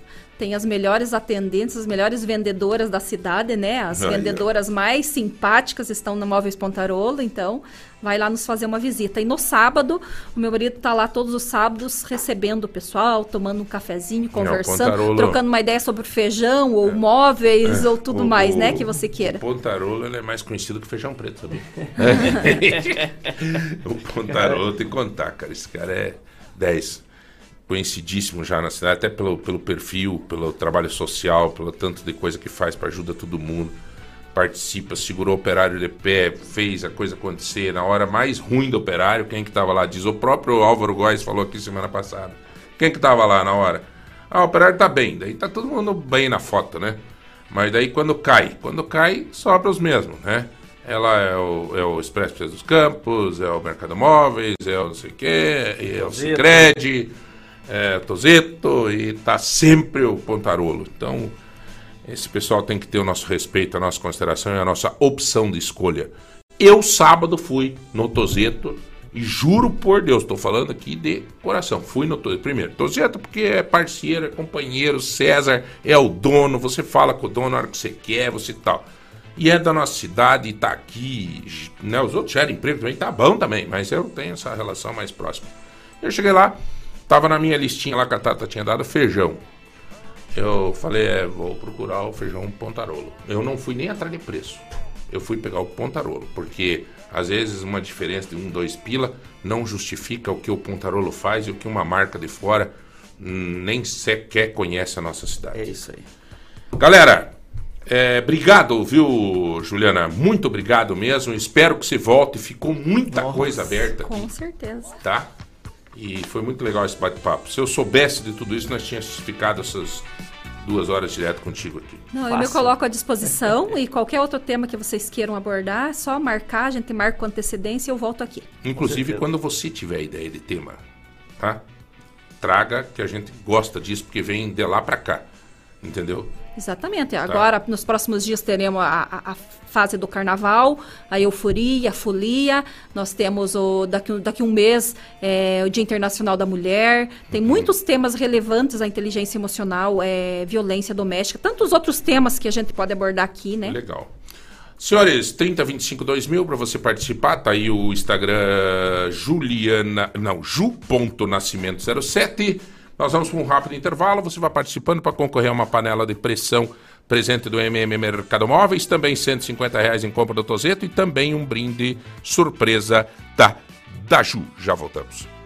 Fico bem sintonizado na lagoa. Informação de qualidade para quem quer melhores resultados no campo. 26º Show Tecnológico Verão. Mais de 60 empresas expositoras e 10 estações da Fundação ABC, com muita informação para aumento da produtividade e diminuição dos custos de produção. Dias 1 e 2 de março às 8 da manhã no Campo Experimental de Ponta Grossa. Acesse showtecnológicoabc.org. Inscrições gratuitas. 26º Show Tecnológico Verão. Realização Fundação ABC. Lobaquis Atacarejo, o maior e melhor atacarejo de Telemaco Borba e de toda a região. Ofertas imperdíveis diariamente esperando por você. Estacionamento amplo e coberto. Praça de alimentação. Lobaquis Atacarejo, localizado na Avenida Iguaçu, ao lado do aeroporto de Telemaco Borba. Lobaquis Atacarejo, sempre com as melhores ofertas esperando por você. Atacarejo. Lagoa Dourada FM. O futuro começa aqui. Começa aqui. Aproveite! Descontão de 15% do IPTU 2023 é só até 31 de março. O seu IPTU é a energia que a prefeitura precisa para resolver os problemas da cidade. Mais saúde, mais asfalto, mais investimento no centro e nos bairros. Pague seus impostos em dia, negocie suas dívidas com o município e ajude a acelerar o desenvolvimento de Ponta Grossa. Não perca! IPTU com descontão de 15% é só até 31 de março. Ponta Grossa. Trabalho sério. Lagoa Dourada. Em Telemaco Borba, Aquabox Lavacar. O mais completo lavacar da cidade. Limpeza interna e externa. E deck espetaria. O espetinho e o lanche mais delicioso você encontra aqui. Avenida 15 de novembro, em frente à Praça da Família. Fone 42 9 99 09 92 30. Aquabox Lavacar e Deck Espetaria. Aqui tem cuidado e. Você já conhece o plano assistencial Funerária Monte Alegre? Cobertura familiar completa, clube de descontos, médicos, dentistas, exames, estética e muito mais. Associe-se já no 3273 1822. Plano assistencial Funerária Monte Alegre. Participar da dor alheia é um ato de responsabilidade e amor. Funerária Monte Alegre. Pra ficar de boa. Eu preciso estar sintonizado na lagoa. Você tá querendo um móvel novo, com qualidade e preço baixo? Então veja com um especialista em móveis, a Lojas MM. Confira: balcão para forno e micro-ondas por R$ 259,90 à vista. Armário bem MM multiuso por R$ 41,99 mensais. Kit cozinha Aline por R$ 49,99 mensais. E mais, cliente especial MM só começa a pagar no mês de abril. É o especialista em móveis. Lojas MM. Compre na loja, no site, no app ou pelo MM Zap. 42 99164 2325. Lagoa Dourada FM. Você já conhece o Espaço Café do Supermercado Vitor? Um espaço aconchegante e acolhedor. Com muitas opções deliciosas de doces, bolos, salgados, lanches e as nossas famosas sopas, que também são servidas no almoço. Então, já sabe, visite o Espaço Café do Supermercado Vitor e experimente um mundo de sabores. Supermercado. Rádio Lagoa Dourada. O programa de eficiência energética da Copel está com inscrições abertas para projetos de redução no consumo de energia. São 30 milhões de reais disponíveis para financiar as ações de modernização aprovadas. Conheça as regras da chamada pública do Programa de Eficiência Energética regulado pela ANEL em copel.com. As inscrições vão até o dia 17 de março. Copel, pura energia. Paraná, Governo do Estado. Olá, tudo bem? Sou o Rádio, o seu amigão de todos os dias. Olha, eu não quero te atrapalhar não, tá? Segue aí o que você tá fazendo, mas só queria lembrar que dia 13 de fevereiro é Dia Mundial do Rádio. E como eu sempre tô aqui, quero te agradecer. Porque se eu tenho uma data do Dia Mundial do Rádio, é porque você faz valer a pena eu existir e cumprir com o meu papel. Obrigado por me motivar a ser melhor e mais criativo todos os dias, tá? Dia Mundial do Rádio, uma homenagem à ERP. Lagoa Dourada. Em Telemaco Borba, Aquabox Lavacar. O mais completo lavacar da cidade. Limpeza interna e externa. E deck espetaria. O espetinho e o lanche mais delicioso você encontra aqui. Avenida 15 de novembro, em frente à Praça da Família. Fone 42 9 99 09 92 30. Aquabox Lavacar e Deck Espetaria.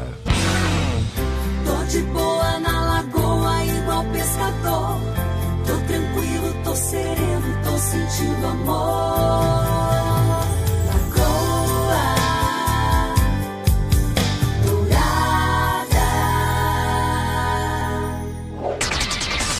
Voltamos com o Manhã Total, aqui na Lagoa Dourada. É, bom, senhoras e senhores, deixa eu ver aqui, estão pedindo o contato da, da Juliana, é, que deu entrevista agora. A Juliana está no Instagram dela. Você pode acessar lá, deixa eu só responder aqui para a mulher. Bom, maravilha, é, é arroba ju.nascimento07. Senhores, eu quero fazer um comentário agora. Nós tivemos uma entrevista esses dias sobre a questão de segurança, né? É, essa questão da segurança, hoje em dia nós estávamos entrevistando aqui o nosso amigo lá da Inviolável, o Cláudio.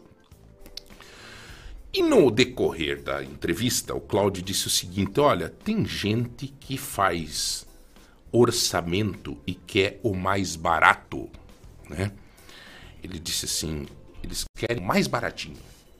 E aí, às vezes, não tem condição de você chegar a isso. Vocês vejam o que, que aconteceu neste é, final de semana.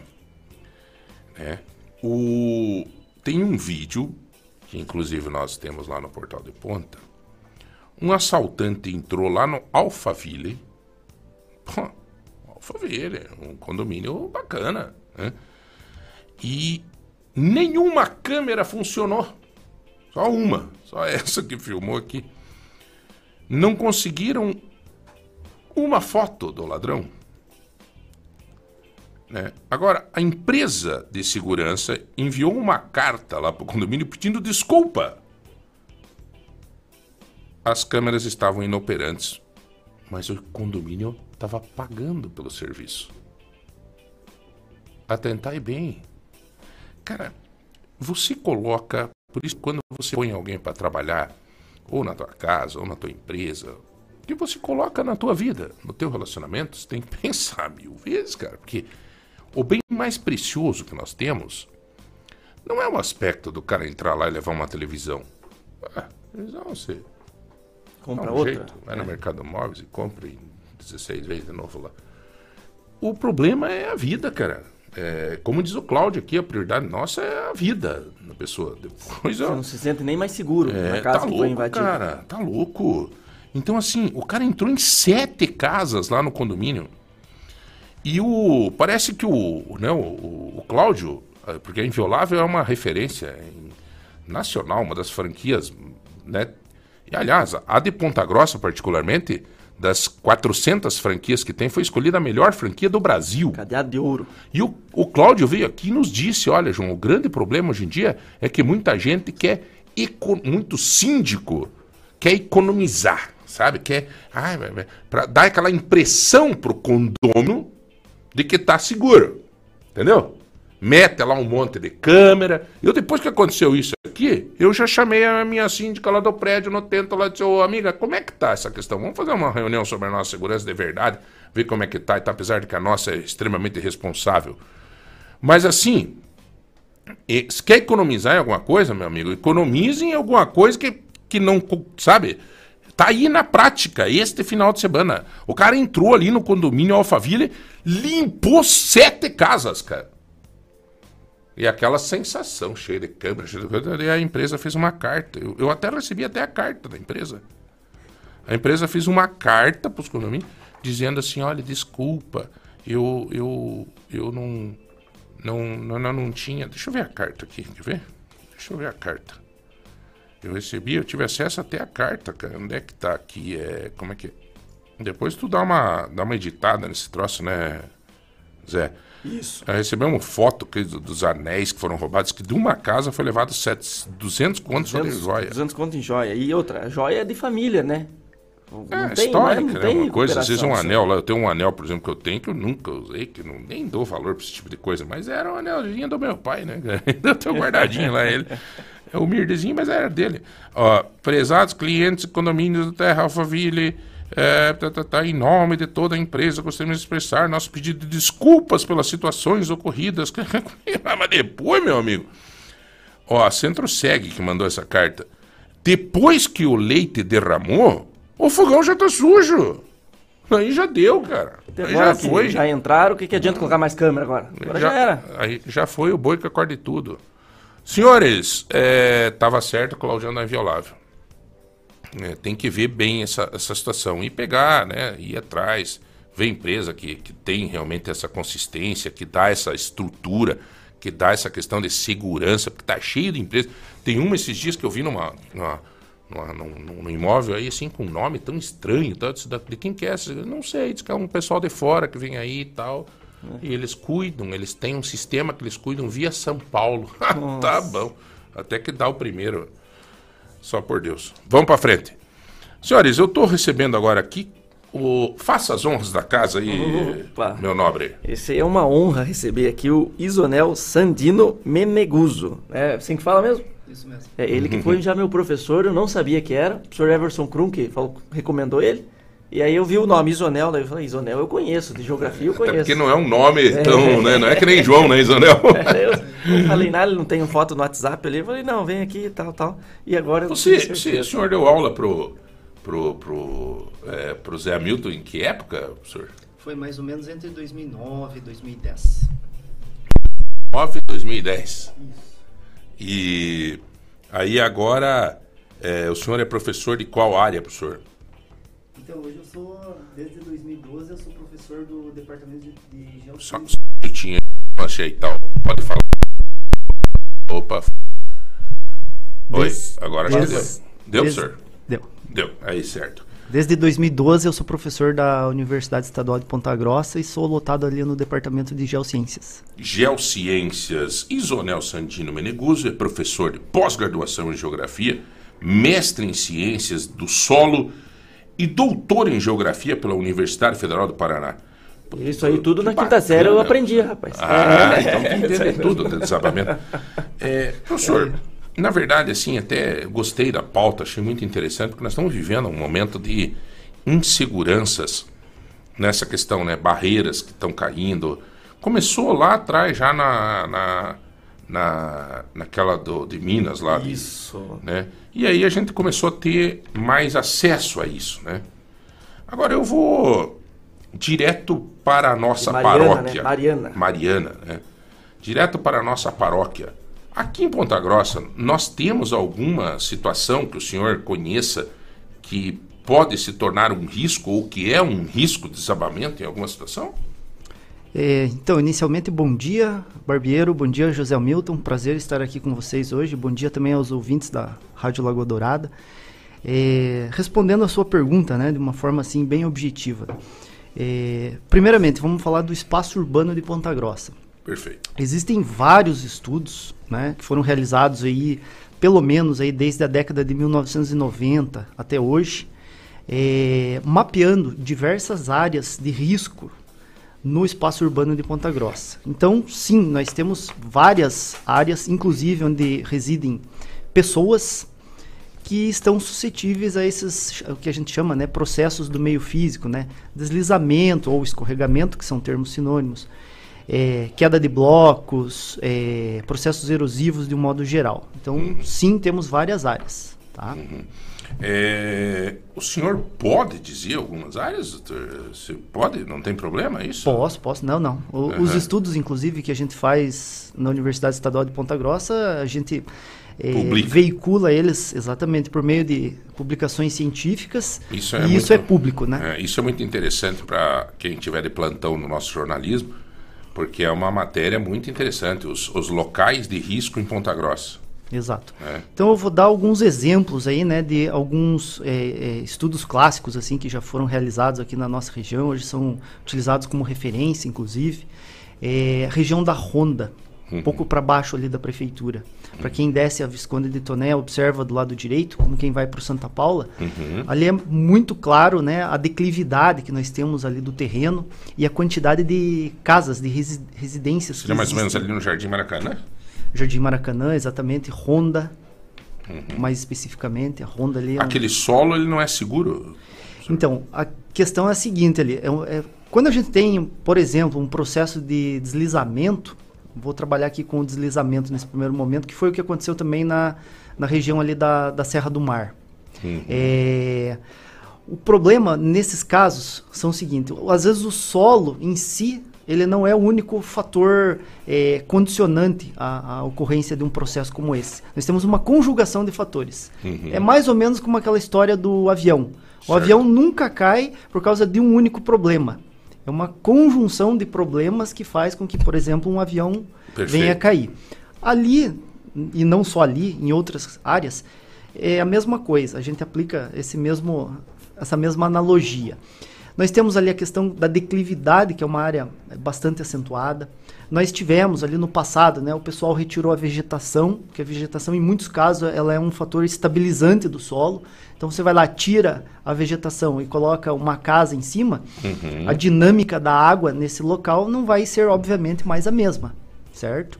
Então, a declividade, a retirada da vegetação, o próprio uso do solo, muitas vezes, né, nós não temos contenções em determinadas áreas onde essas áreas deveriam ter. E o principal fator que vai desencadear esses processos, a chuva. Então, geralmente, quando nós temos quantidades excessivas de chuva associada a esses fatores, declividade, solo exposto.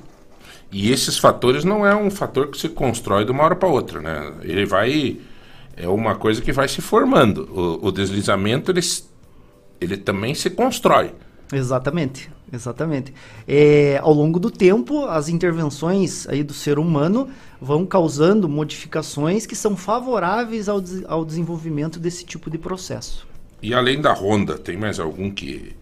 Dizem que aqui no centro, ali perto do correio ali, embaixo do correio, ele diz que é um, que é um caso seríssimo em Ponta Grossa, né? Que pode.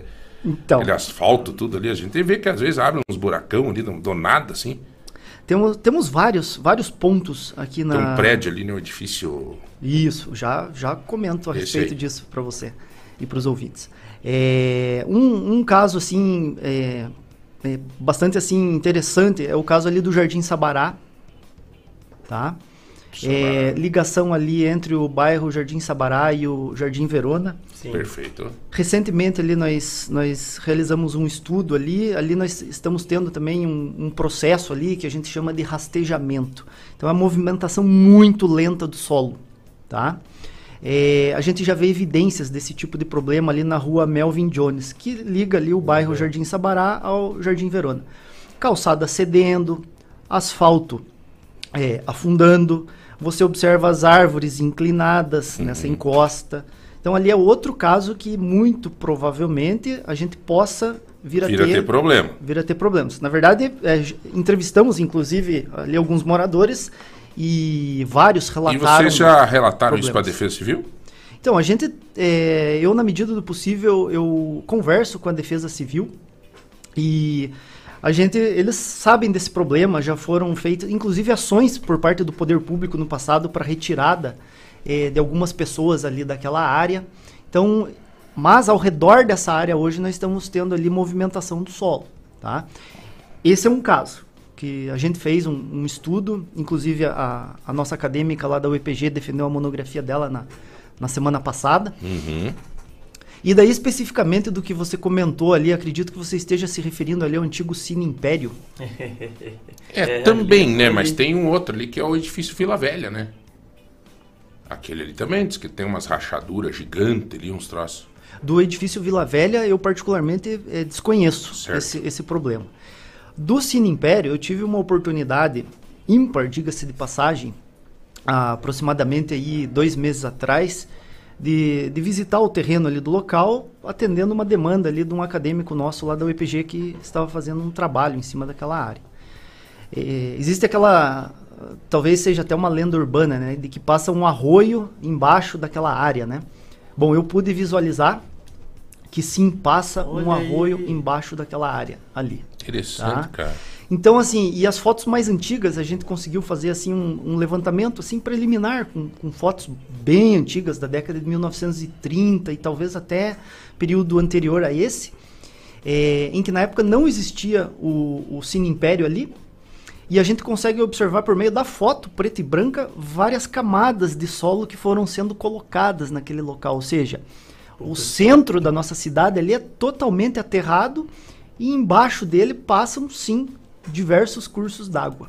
Todos Oh, eles é canalizados. Que, então abre umas crateras do nada lá. Agora, sim, é, de vez em quando acontecem problemas desse, principalmente depois de chuvas, né, muito intensas aqui na nossa região. Agora, um parênteses, né? Hum. É, eu fico imaginando, assim, a qualidade da, da obra de engenharia que foi feita. A gente está falando coisas aí de Meu aproximadamente Deus. 100 anos atrás. É. E que estão ali ainda, né? Estão Pois ali é. ainda. As paredes eram tudo, troço de um meio metro de, de, de- de grossura, né, cara? Exato. E até como é que funcionou isso? Eles sedimentaram ali, eles aterraram o arroio e aquilo lá está resistindo ainda? Esse, o, a água não vai levar esses, esse aterramento? Olha, é, também, né, em relação a. Estou usando como referência as fotos, algumas fotos que, que eu recebi de um colega meu, é, que é da área de história. Eles canalizaram esses arroios, ou seja, eles literalmente lacraram ele com material, é, sei lá, na época provavelmente um cimento, tijolo, dá para observar tijolos muito bem feitos de argila. Eles literalmente eles lacraram aquele arroio. Então esse arroio ele tá lá debaixo d'água, totalmente coberto por é, material aí da construção civil. E aí posteriormente aterraram essa área. Ô, professor, deixa eu aproveitar, quero fazer uma pergunta. Nós estamos conversando com o professor Isonel. Ele é professor pós-graduado em Geografia da UEPG, é mestre em Ciências do Solo, doutor em Geografia pela Universidade Federal do Paraná. Eu quero pedir, professor, nós estamos chegando no fim do mundo, professor. O que, que o senhor acha? O senhor, eh, olha, eu queria que o senhor falasse terremotos na Turquia e na Síria. O próprio deslizamento ali nosso da Serra do Mar é coisas que não são previsíveis e que estão acontecendo. Ou eram coisas previsíveis e que o homem não agiu. Ou é por causa da- do homem que não está cuidando da natureza. Qual é o, o que está acontecendo, professor? Ou estamos indo para o Beleléu? Muito- Ou vamos acabar o, o mundo? Muito pertinente sua pergunta, João. Veja bem, é, deslizamentos, é, terremotos, eles são processos naturais. Eles sempre existiram. tá? Antes mesmo do surgimento do ser humano aqui no nosso planeta, esses processos já existiam. Tá? É, especificamente em relação aos deslizamentos, né? Hoje em dia nós temos muito conhecimento acumulado em relação a esse tipo de processo. Tá? Nós temos aí, o, por exemplo, né, o Instituto de Pesquisas Tecnológicas do Estado de São Paulo, que estuda esses processos há décadas. Há décadas. Então nós temos um know-how em relação a isso, nós temos conhecimento, nós temos corpo técnico, científico, qualificado, para que a gente minimize esses problemas. Então na Serra do Mar, né, dando o exemplo da Serra do Mar ali, que está causando transtorno até hoje para quem se desloca, né, do, é, seja do litoral pro interior, seja do interior ali pro, pro litoral. É, esses problemas eles aconteceram, aconteceu um recente agora, se não estou equivocado, em outubro do ano passado. Sim. né? Aconteceu um- uma série de outros pequenos deslizamentos, inclusive, é, durante e após esse período eu tive, tive a oportunidade de visitar ali Os alguns pequenos locais. daí as pessoas não falam e tal, né? Mas- Exatamente. Mas, são Mas- deslizamentos, né? Mas são deslizamentos. E o que, que a gente percebe, né? A gente percebe o seguinte, eles vão continuar ocorrendo? Sim, eles vão continuar ocorrendo, tá? Existe, inclusive, né, por parte da Universidade Federal do Paraná, é, um mapeamento dessas áreas de risco, ent- ou seja, a gente sabe as áreas que são mais suscetíveis à ocorrência desse tipo de processo, tá? E o que, que nós deveríamos fazer nessas áreas? Barreiras de contenção. Então a Serra do Mar é uma área assim é muito complexa do ponto de vista ambiental. Tem uma declividade muito acentuada. Em alguns locais é, com essa declividade acentuada, os solos eles são muito rasos. Então eles são muito suscetíveis a ocorrer esse tipo de, de processo. Então o que, que falta? Falta a aplicação do conhecimento técnico científico para que a gente é, minimize esses problemas. Como eu disse, é, vão continuar ocorrendo? Sim, vão continuar ocorrendo. Onde? Justamente nessas áreas que a gente sabe que são áreas de risco. Então, assim, não dá para dizer que as pessoas, vamos dizer assim, a comunidade científica não saiba. Sabe. Agora, cabe ao poder público, aos órgãos competentes, tomar as providências cabíveis antes que esses processos ocorram. Eles são avisados. Sim, porque depois que acontece o problema, aí a gente está vendo na prática o que é é isso. tudo desastre anunciado isso que acontece. Esses- De certa forma, sim, são. são Mas a questão, por anunciados. exemplo, lá na Turquia e na Síria, não, né? Daí lá é outra. outra Olha, é, Mais de 40, 50 mil pessoas mortas lá, cara. Exatamente, ali, entre, exatamente, entre a Turquia e a Síria. Nós temos ali uma, uma área também que é, guardadas as devidas proporções, a gente sabe que vai acontecer terremoto lá. Por que, que a gente sabe que vai acontecer terremoto lá? Porque aqueles dois países eles estão situados ali no limite de duas placas tectônicas. Na verdade, ali tem mais placas tectônicas é, numa área de abrangência um pouco maior. Se a gente expandir o raio, é, do- a partir do ponto onde ocorreu o processo, nós temos outras placas tectônicas ali na região. Placa tectônica, ela é o que? Vamos, vou Tipo fazer dois pisos. Vou fazer um, exatamente. Vou fazer uma analogia de novo pro, pro nosso ouvinte Entender. eh, compreender, né? Para nós entender. É, exato. Vamos fazer aquela analogia famosa assim do, do ovo de galinha. Nosso planeta comparativamente é como se fosse um ovo de galinha. Nós temos o núcleo, eh, nós temos o manto, que já é uma camada eh, em alguns pontos assim um pouco pastosa, ou seja, em outras palavras, bem simplificadamente, lava de vulcão, tá? Certo. E em cima disso nós temos essa casquinha, que é a crosta terrestre, tá? Então, o que, que seria eh, essas placas tectônicas? Seria um correspondente a essa casca do ovo que se movimenta constantemente no nosso planeta há milhões e milhões de anos atrás. Então, aquele negócio, eu quero ir para um local seguro com a minha família, morar num lugar tranquilo, que não tenha deslizamento, Não vá para Síria. não tenha é, é, problema de inundação, eu vou lá para a Cordilheira dos Andes, no Chile aqui. Certo? Tá, você não vai ter problema ali relacionado igual ao nosso, né? Sim. De alagamento, de deslizamento até ocorre, ocorre ali, mas né, é mais específico, assim, são áreas inabitadas. Mas eu vou para a Cordilheira dos Andes lá, não tem furacão, por exemplo. Tudo tranquilo. Tudo tranquilo. Tudo tranquilo sob alguns aspectos. Sob o aspecto da tectônica de placas, não. Porque a gente sabe que nesse local, por exemplo, dando um outro exemplo, né, aqui na Uhum. América do Sul, na Cordilheira dos Andes, a gente sabe que nós temos ali duas No placas- Brasil não tem. Não. No Duas... Brasil não tem encontros de placas tectônicas. Não, nós estamos, vamos dizer assim, exatamente é, no meio de uma placa tectônica. Não A tem terremoto aqui, então? A gente tem. Não, tem. Pode ter, mas não por consequência da dessa Isso, desse fator relacionado a, a, ao contato placas. de placas tectônicas. A gente tem aqui muitas vezes acomodação de camadas, a gente tem muitas vezes terremotos advindos. Constrói uma, uma barragem, por exemplo, para uma usina hidrelétrica. Você está jogando um peso em cima daquele solo ali que não existia antes. Então, muito provavelmente você vai ter alguma aquela acomodação. aquele, aquela questão lá de Minas que até hoje não foi. né? Aquilo lá é a mão do homem, né, professor? Ah, sim, aquilo lá, né? Aquilo lá é crime mesmo. Aquilo ali Foi- é o capital selvagem mesmo. que vamos detonar, vamos fazer para ganhar dinheiro. e quer dizer, é. Faltou ali, faltou gerenciamento, né? Falando de um modo geral ali daquela área ali, faltou gerenciamento daquela área, um gerenciamento de risco bastante efetivo. É, e principalmente, né? é, um sistema de alerta eficiente. A gente sabe O que. senhor não- acha que o homem brinca demais com a natureza, professor? Brinca, brinca. Eu acho que não tenho a menor dúvida disso que a gente brinca demais com a natureza. E seja é assim, seja assim, nos alimentos muitas vezes que a gente consome, na água que a gente bebe. E você tinha me perguntado já hoje, né, se eu acho que nós estamos é, do no mundo. fim do mundo, né? Eu acho que ainda não, mas estamos caminhando para é, um futuro que vai ser assim um tanto quanto complicado, principalmente em relação à questão climática. O senhor acha, professor, o senhor que é um homem da ciência, né? Os governantes estão nem aí com a ciência, né? Principalmente esse governo que estava aqui, que brincou com a ciência, né? Não tem, tinha nexo. É o mundo inteiro estudando, o mundo inteiro, tá? E o cara dizendo, é, é, é, é, é, é. e pronto, acabou, já passou, graças a Deus. Mas vamos falar assim, é, é, os governos não investem na ciência, independente desse, é, que passou, que foi pior do que tudo, mas os outros também não investem, né? É, o próprio governo Lula agora, não sei qual é a tendência em pesquisa e tal. Eles não, eles deixam o troço estourar para daí superfaturar o- a arrumação da rodovia. Eu acredito, assim, que nos últimos anos realmente a gente teve um problema sério em relação ao investimento em, em ciência e tecnologia, tá? Em ciência e tecnologia. Eu acredito, assim, a gente tá falando aqui de ciência, assim, mas tudo começa lá na base, tudo começa lá na escola, na educação infantil, no ensino fundamental, no ensino médio, é uma sequência. Então, assim, é, a gente não, não se forma é, em quatro anos estudando lá na universidade.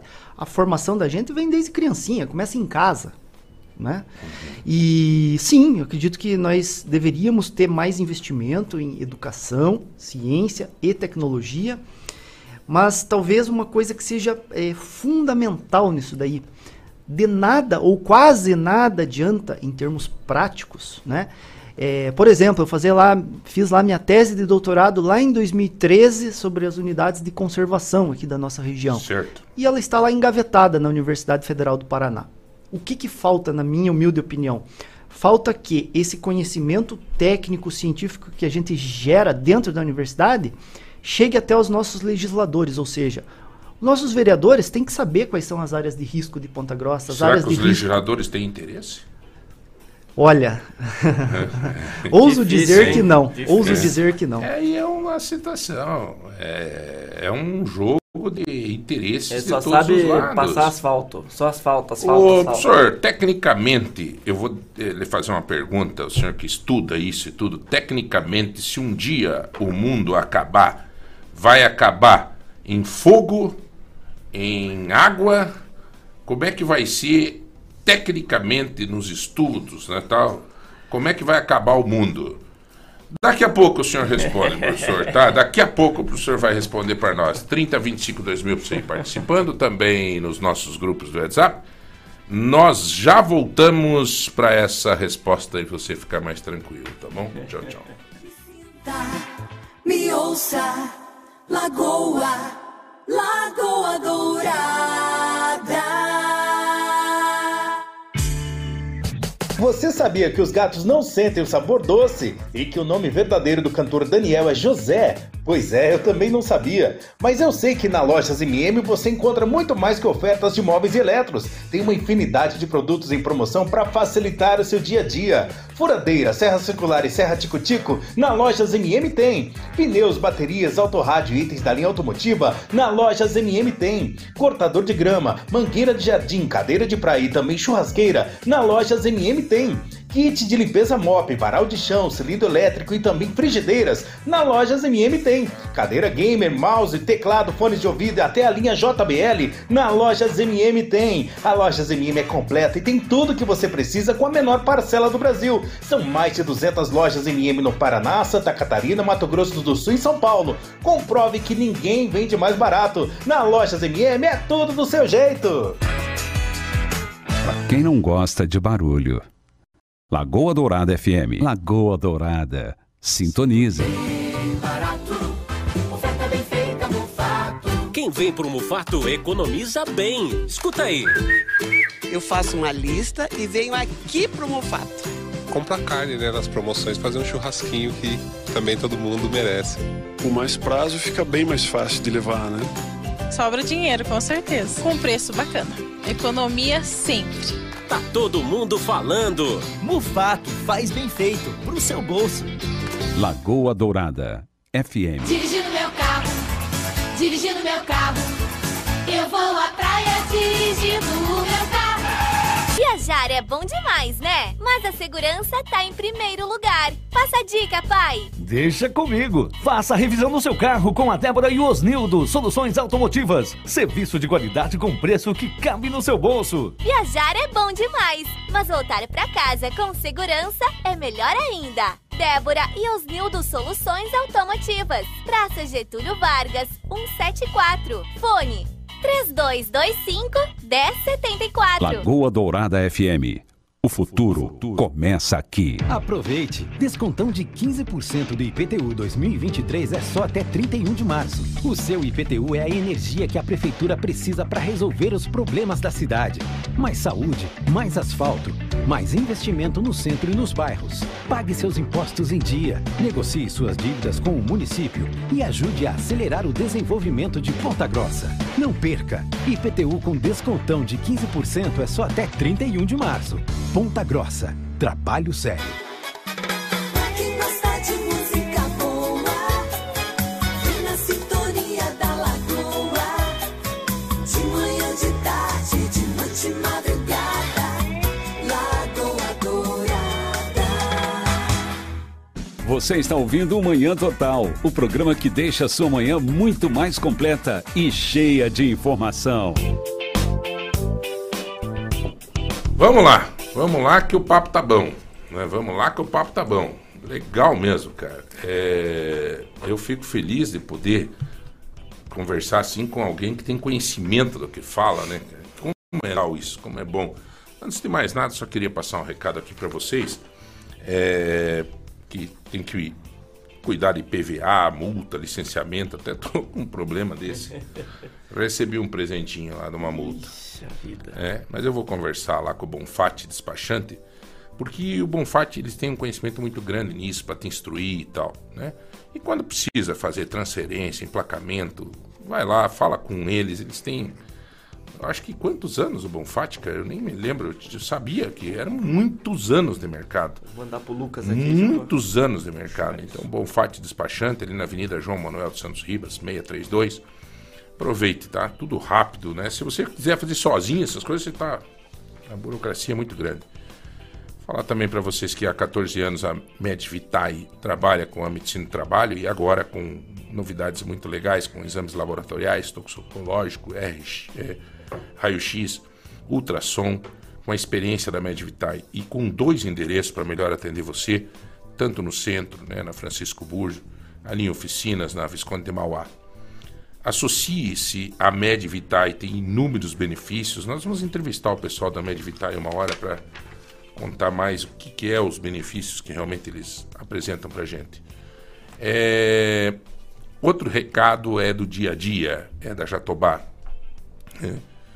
Tem lá a promoção, a cozinha planejada, moderna, qualidade. A Jatobá Marcenaria e Carpintaria faz para você é, o que você precisa e ainda do jeito que você quiser pagar, em 12 vezes, sem juros, por exemplo.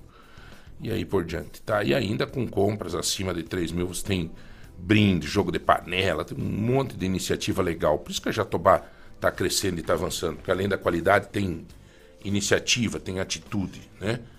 Legal, show de bola. Ô, professor, antes de responder a pergunta de que forma que o mundo vai acabar, é, tecnicamente falando, eu queria saber outra pergunta que me dá uma curiosidade. Parque Estadual de Vila Velha, o nosso parque de Vila Velha. A taça de Vila Velha, aquela pedra pendurada lá que tem um nome, aquela outra, né? É, como que ali não, não mexe, né? É, tá ali de pé, tá tudo ali, as rochas firmes e tal, e o vento que desenhou. Explica um pouco para nós isso, professor. Então, é, na verdade, Vila Velha, se a gente andar ali pelos arenitos, tem algumas, algumas é, trilhas ali que elas hoje são interditadas. Então, o, o público em geral ele não pode percorrer determinadas trilhas ali no Parque Estadual de Vila Velha. Por quê? Justamente por uma questão de segurança. É, eu lembro que na época eu era acadêmico ainda aqui do curso de geografia da UEPG. Nós tivemos um problema ali relacionado a uma queda de blocos ali, naquela, numa determinada área, próximo ali daquela pedra suspensa famosa, né? Então, assim, Vila Velha, é, nós temos determinados riscos ali em Vila Velha, sim. Claro que são ínfimos, mas o, o, o que a gente chama de intemperismo, né? A água da chuva, o sol, o frio, o calor, todos esses fatores estão contribuindo para que ao longo de milhões e milhões de anos essa rocha ela vá se é, alterando, vá se decompondo. A tendência das rochas é sempre se transformar em solo. Então ali nós temos sim é, pontos ali onde a gente tem a fragmentação e queda de, de rochas. Então Uhum. assim, ali a dinâmica é a mesma que outras áreas aqui da nossa região. Por isso tá? que forma aquelas imagens na pedra? Exatamente, aquelas imagens né, que a gente, que a gente visualiza. a mão do astronauta. Isso. A nossa taça, Taça. construída com vento. É tudo resultado principalmente da água da chuva. Da água da chuva. É, E, mas e- o desenho da taça de Vila Velha, por exemplo, ela está mais vinculada ao vento ou à chuva? A chuva. A chuva? A chuva. Isso aí, infelizmente, nós temos ainda muitos livros didáticos, inclusive de, de geografia, que trazem né, é, essa informação que não é muito correta de que Vila Velha é resultado do vento. É claro que nós temos muito vento aqui na nossa região, né, se comparado com outras áreas, do- inclusive do nosso estado, mas assim, ali os, os principais fatores que levam a formação daquelas feições, daquelas formas muito interessantes, muito bonitas, é resultado da chuva e da insolação. Uhum. Tá? Quem E foi aí- o arquiteto lá do professor? Oi? Quem que foi o arquiteto? O arquiteto aí é, um a ser natureza. superior, né? É. É. a natureza. Professor, o senhor que convive com isso, arenitos, por exemplo, eles têm energia, professor? Olha, a gente é, trabalha a parte é, científica, né? É, Técnico, científica, relacionada a minerais, relacionados a, a rochas. É, eu, aí é um parêntese, né? Eu particularmente acredito, veja bem, um parêntese, não é o, Uhum. professor que está falando agora, agora é o cidadão que está falando. Certo. Eu acredito em algumas terapias que são relacionadas assim a minerais, a cristais, a água. Mas assim, sou sincero em dizer para você que eu nunca me aprofundei nessa, nessa É, questão. quando eu fui visitar o Parque Vila Velha, e agora tá maravilhoso, né? Agora tá extraordinário, tá, tá lindo, assim. Eles estão cuidando tal, tem tudo aquela. Eu fui lá, professor, e eu lembrei que é, muita gente tem essa coisa de abraçar uma árvore, de, né? Umas coisas assim. E eu peguei e fui lá e coloquei minhas mãos assim, num arenito, é, que não sei nem se pode, né? Isso é uma questão, né? Mas eu coloquei aquela mão no arenito assim, cara, me concentrei, fechei, assim, era uma pedra comum, assim, né? Porque nos arenitos principais lá você não pode ficar todo mundo, se todo mundo vai pôr a mão lá, derruba o troço. Mas assim, era não simples, assim. E nossa, foi uma experiência tão fantástica, cara, tão, né? Mas é uma questão daí de. Acho que não tem uma explicação científica, digamos assim, mas tem, tem uma questão pessoal, como diz o senhor, né? É, eu acredito que, é, veja bem, né? Longe de, de ser especialista no assunto, mais uma vez, né? O cidadão aqui que está falando, não o professor. É, tem uma questão, assim, psicológica também, né? É, A gente está acostumado aí no nosso dia a dia, é, estresse, é, de diversas formas. Olha, estão pedindo aqui, professor, é verdade que onde tem mar hoje era pedra? Olha, Ponta Grossa já foi aí aproximadamente aí 400 milhões de anos atrás, foi, foi fundo de mar. Então, algumas das, das rochas que a gente encontra aqui na, na, na cidade, na área urbana, inclusive, é, elas são evidência de que a nossa região aqui foi fundo de mar no, no passado geológico. Nós temos fósseis né, de, de, de conchas, né, que são braquiópodes, é, que evidenciam isso daí. E a gente é privilegiado por, tá, por ter Vila Velha aqui na nossa cidade. É, é comum esse tipo de formação rochosa? Não, não, não é comum, né? Aquelas feições ali é, ruiniformes que a gente tem em Vila Velha. E respondendo a tua pergunta também de uma forma bem objetiva, é, a gente é privilegiado sim, não só por Vila Velha, mas por uma série de outros que a gente chama né, de sítios né, geológicos, geomorfológicos, paleontológicos, que é relacionado a fósseis É, por, por que nós tem temos. tanta furnas aqui na região, tanto buraco, tanta coisa assim, cachoeira arada e tudo mais. Aham. Ah, então, as furnas, nós temos é, elas localizadas ali naquele chamado arenito furnas, né? Então, ela, por incrível que pareça, é uma feição relativamente comum nessa formação geológica. Nós temos furnas em Ponta Grossa, nós temos furnas na região ali de, de Palmeira, onde esse mesmo arenito ocorre. Então, é, seria uma, uma feição relativamente comum aqui na nossa região. É, Alguns estudos têm evidenciado aí que a a origem dessas, dessas furnas elas estejam relacionadas à dissolução da rocha. Então, à medida que o tempo vai passando, a água vai infiltrando nessa rocha, vai dissolvendo literalmente ela e ela vai desabando. Isso ao longo, claro, de milhares e milhares, milhares de anos. Então, também é um processo, processo natural isso daí, tá? Ô, professor, o, eu te fiz uma pergunta ali que até levantou as pessoas brincando aqui e tal. Mas é uma coisa assim que a ciência deve ter. Bom, antes de mais nada, um abraço ao meu querido amigo e seu amigo também, professor Everson, que está. Até o professor colocou aqui que a. é, embaixo do Império passa um córrego, passa pelo mercado municipal e chega às antigas instalações do Sovinsky, né? É o buraco quente. Exatamente. É. É, ali ele passa pelo mercado municipal. O mercado municipal que tá lindo, né? Foi uma arquitetura nova ali que o- eles lançaram, né? O- lembra do. Eu, eu, eu não consigo, cara. Quando eu falo do mercado municipal, eu começo a dar risada, cara, porque eu me lembro da festa que fizeram, cara, um, um trator. Um trator, daí aquele projeto maravilhoso que ia ter um hotel, que ia ter não sei o que, o Rangel subiu no trator e. e desmancharam aquilo lá, e derrubaram tudo lá, o mercado municipal e tudo. Cara, tá lá. Meu, fui lá esses dias, filmei lá, meu. Abandonado o troço. Não, tá virando ponto turístico. Sério, tá virando ponto turístico. O povo tá indo tirar foto, cara, do que. Esse é uma arquitetura muito avançada, mas pelo menos deixaram lá a araucária, né?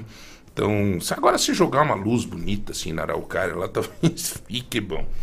Mas enfim, é... professor, como é que vai acabar o mundo, professor? É, Tecnicamente. É, pergunta um tanto quanto é difícil essa sua de responder. É. Mas vamos lá. Vamos fazer algumas conjecturas aqui. É, mui- vou falar de uma área que não é a minha área, né, que é a área da climatologia, mas assim, com base nas leituras que a gente faz assim de, de alguns artigos científicos é, mais recentes, hum, nós temos evidências muito fortes de que nós estamos sim tendo mudanças climáticas. Tá? Então, o clima que nós temos aqui na nossa região, por exemplo, é um clima eh, típico da nossa região, muito característico. O clima que tem na região nordeste do país, região litorânea, é outro. E assim sucessivamente para todas as, as partes aí do nosso, do nosso planeta. Então, o que está acontecendo? Né? Vou tentar ser eh, didático aqui para que todas as pessoas que estão nos ouvindo possam compreender o que eu estou falando. É, imagine ah, um aquário. Muitas pessoas têm aquário em casa, lá, aquela caixa de vidro com seus peixinhos né, e água dentro. Imagine o nosso planeta, né, a atmosfera do nosso planeta, também fazendo uma analogia. Imagine aquele aquário vazio, sem peixe, sem água, e ele tapado, totalmente tapado. Essa é a nossa atmosfera terrestre. tá? É como é esse estúdio nosso aqui. Nossa atmosfera é fechada. Perfeito. Tá? Então imaginem eh, nós aqui começarmos, por exemplo, a acender uma fogueira, a fumar aqui dentro, ligar uma motocicleta, ela emitindo fumaça. Para onde que vai essa fumaça? Ficar aqui dentro. Vai ficar presa, exatamente. Né? O que, que eh, faz com que uma parte né, desse carbono que está na fumaça seja absorvido? Vegetação. Então veja que a conta é relativamente simples, né? Eu estou simplificando aqui para Sim, mas é todos interessante. entendam. O que está acontecendo? A gente está desmatando. Perfeito. Entendo, precisamos em pontos específicos do nosso planeta realizar desmatamento dentro do que a legislação preconiza. Veja, não sou a favor do desmatamento, mas o ser humano precisa se alimentar também. Sim. Então, algumas áreas precisam ser desmatadas. Isso é Com ponto pacífico. sustentabilidade. Com sustentabilidade, exatamente. Tá? Então, o que, que nós estamos fazendo? Nós estamos mais desmatando do que repondo essa vegetação que é perdida. Em contrapartida, nós estamos lançando cada vez mais poluentes atmosféricos. É o caminhão, é o ônibus, é o meu carro, é uma motocicleta, as próprias queimadas das florestas.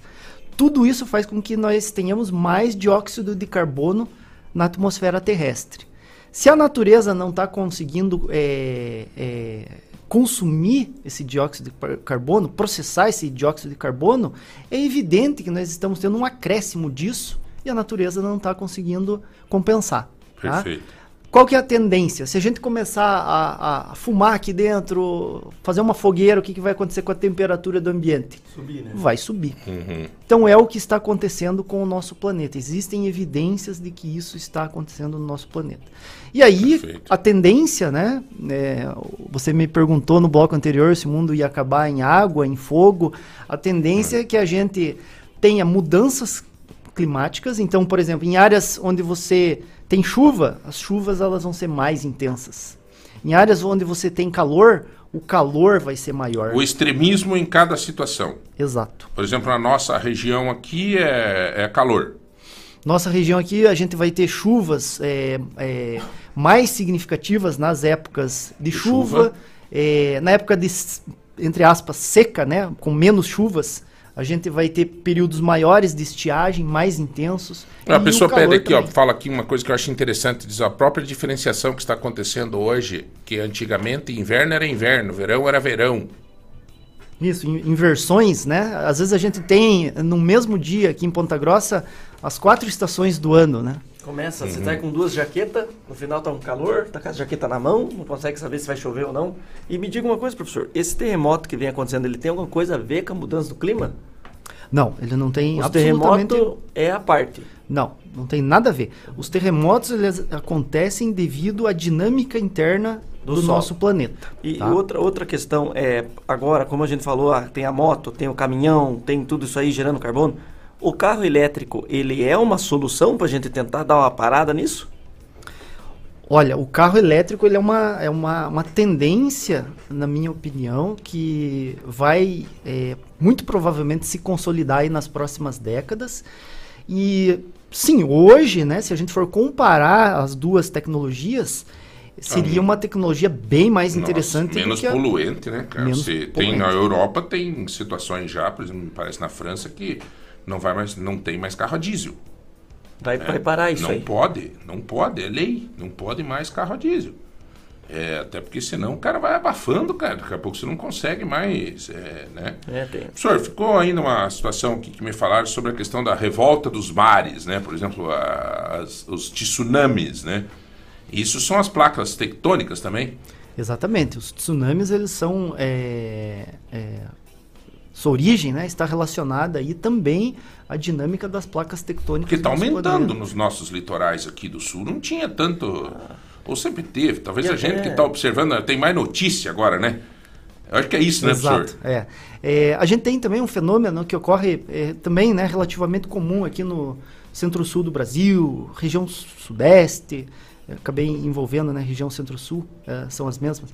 Mas Rio de Janeiro, São Paulo, Santa Catarina, Paraná, Uhum. Rio Grande do Sul, o fenômeno das ressacas, né? É um fenômeno comum que ocorre né, em regiões litorâneas. Isso daí, não, não- a princípio, não está relacionado a nenhuma questão Aquela questão que eles fizeram ali, que foi aumentar a praia lá de Florianópolis, né? Ah, isso, cara, eu queria pedir pro É. senhor isso.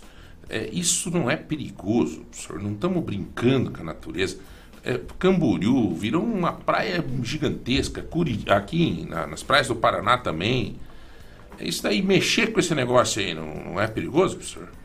Olha, é, nós temos aí alguns casos né, que são emblemáticos deles é, retirarem areia de um determinado local e colocarem em outro. Se não estou equivo- equivocado, até em, é, no Oriente Médio eles fazem muito isso, regiões litorâneas ali, constroem prédios em cima. E especificamente aqui no caso da nossa região, a gente vai saber disso ao longo do tempo, porque não deixa de ser uma intervenção antrópica muito significativa. É, nós estamos mexendo na natureza. Fato. Fato. Nós estamos tirando areia, muita areia, de um determinado local e colocando em outro.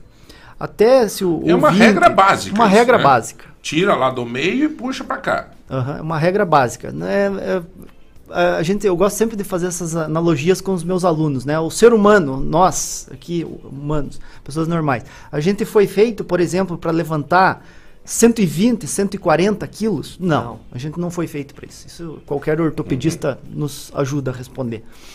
As pessoas hoje em dia estão apresentando muitos problemas, né, relacionados à coluna, né?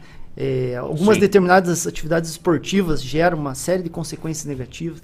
Ou seja, isso não é natural do ser humano. Lógico que vai te trazer uma consequência para isso. E se você não estiver preparado, muito menos, né? E com relação à natureza, é a mesma comparação, é a mesma analogia. A gente vai ver com o tempo as consequências dessas intervenções antrópicas. A gente entende, né? Eu entendo perfeitamente que eh, a questão turística é importante sob o ponto de vista socioeconômico para essas áreas, mas muitas vezes a gente não leva em consideração esse fator ambiental.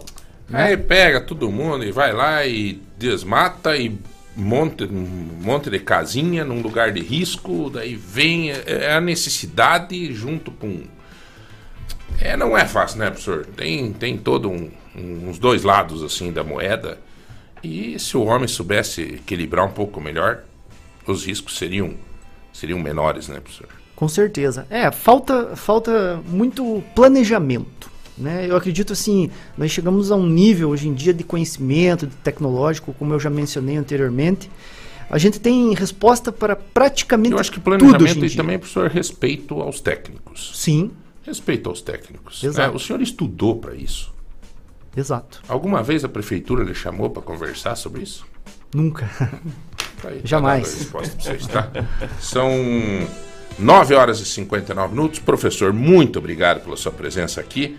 Se alguém quiser falar com o senhor, tem Instagram? Essas coisas, professor, não? Tenho, tenho Instagram. É, qual é o Instagram do senhor, né? É o meu sobrenome, é Meneguso, com dois Zs de zebra e S. Yes. Um filho só, professor?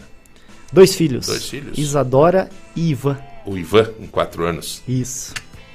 Show de bola. Gente, Rodrigão, também tem uma, a Yumi de quatro anos já, né? E muito obrigado a todos por estarem conosco. Quem ganhou a panela de pressão hoje? Do MM, a panela de pressão. Quem ganhou foi o Nicolas, 0556. Por coincidência, a panela de pressão é o que o professor nos alertou hoje, né, professor? É isso aí. Se não se cuidar, explode a natureza, É. né? É isso aí. Então tá aí, a panela de pressão o Nicolas ganhou. Qual é o telefone final? 0556. 0556. Muito obrigado a todos. O resto dos presentes nós vamos sorteando durante a semana, né? Obrigado. Da Ju e da- o 150 reais do Tozeto. Isso. Aproveite você que está pela cidade. Ah, eu estou sabendo que o Mercado Móveis começa essa semana uma série de promoções muito interessante, tá?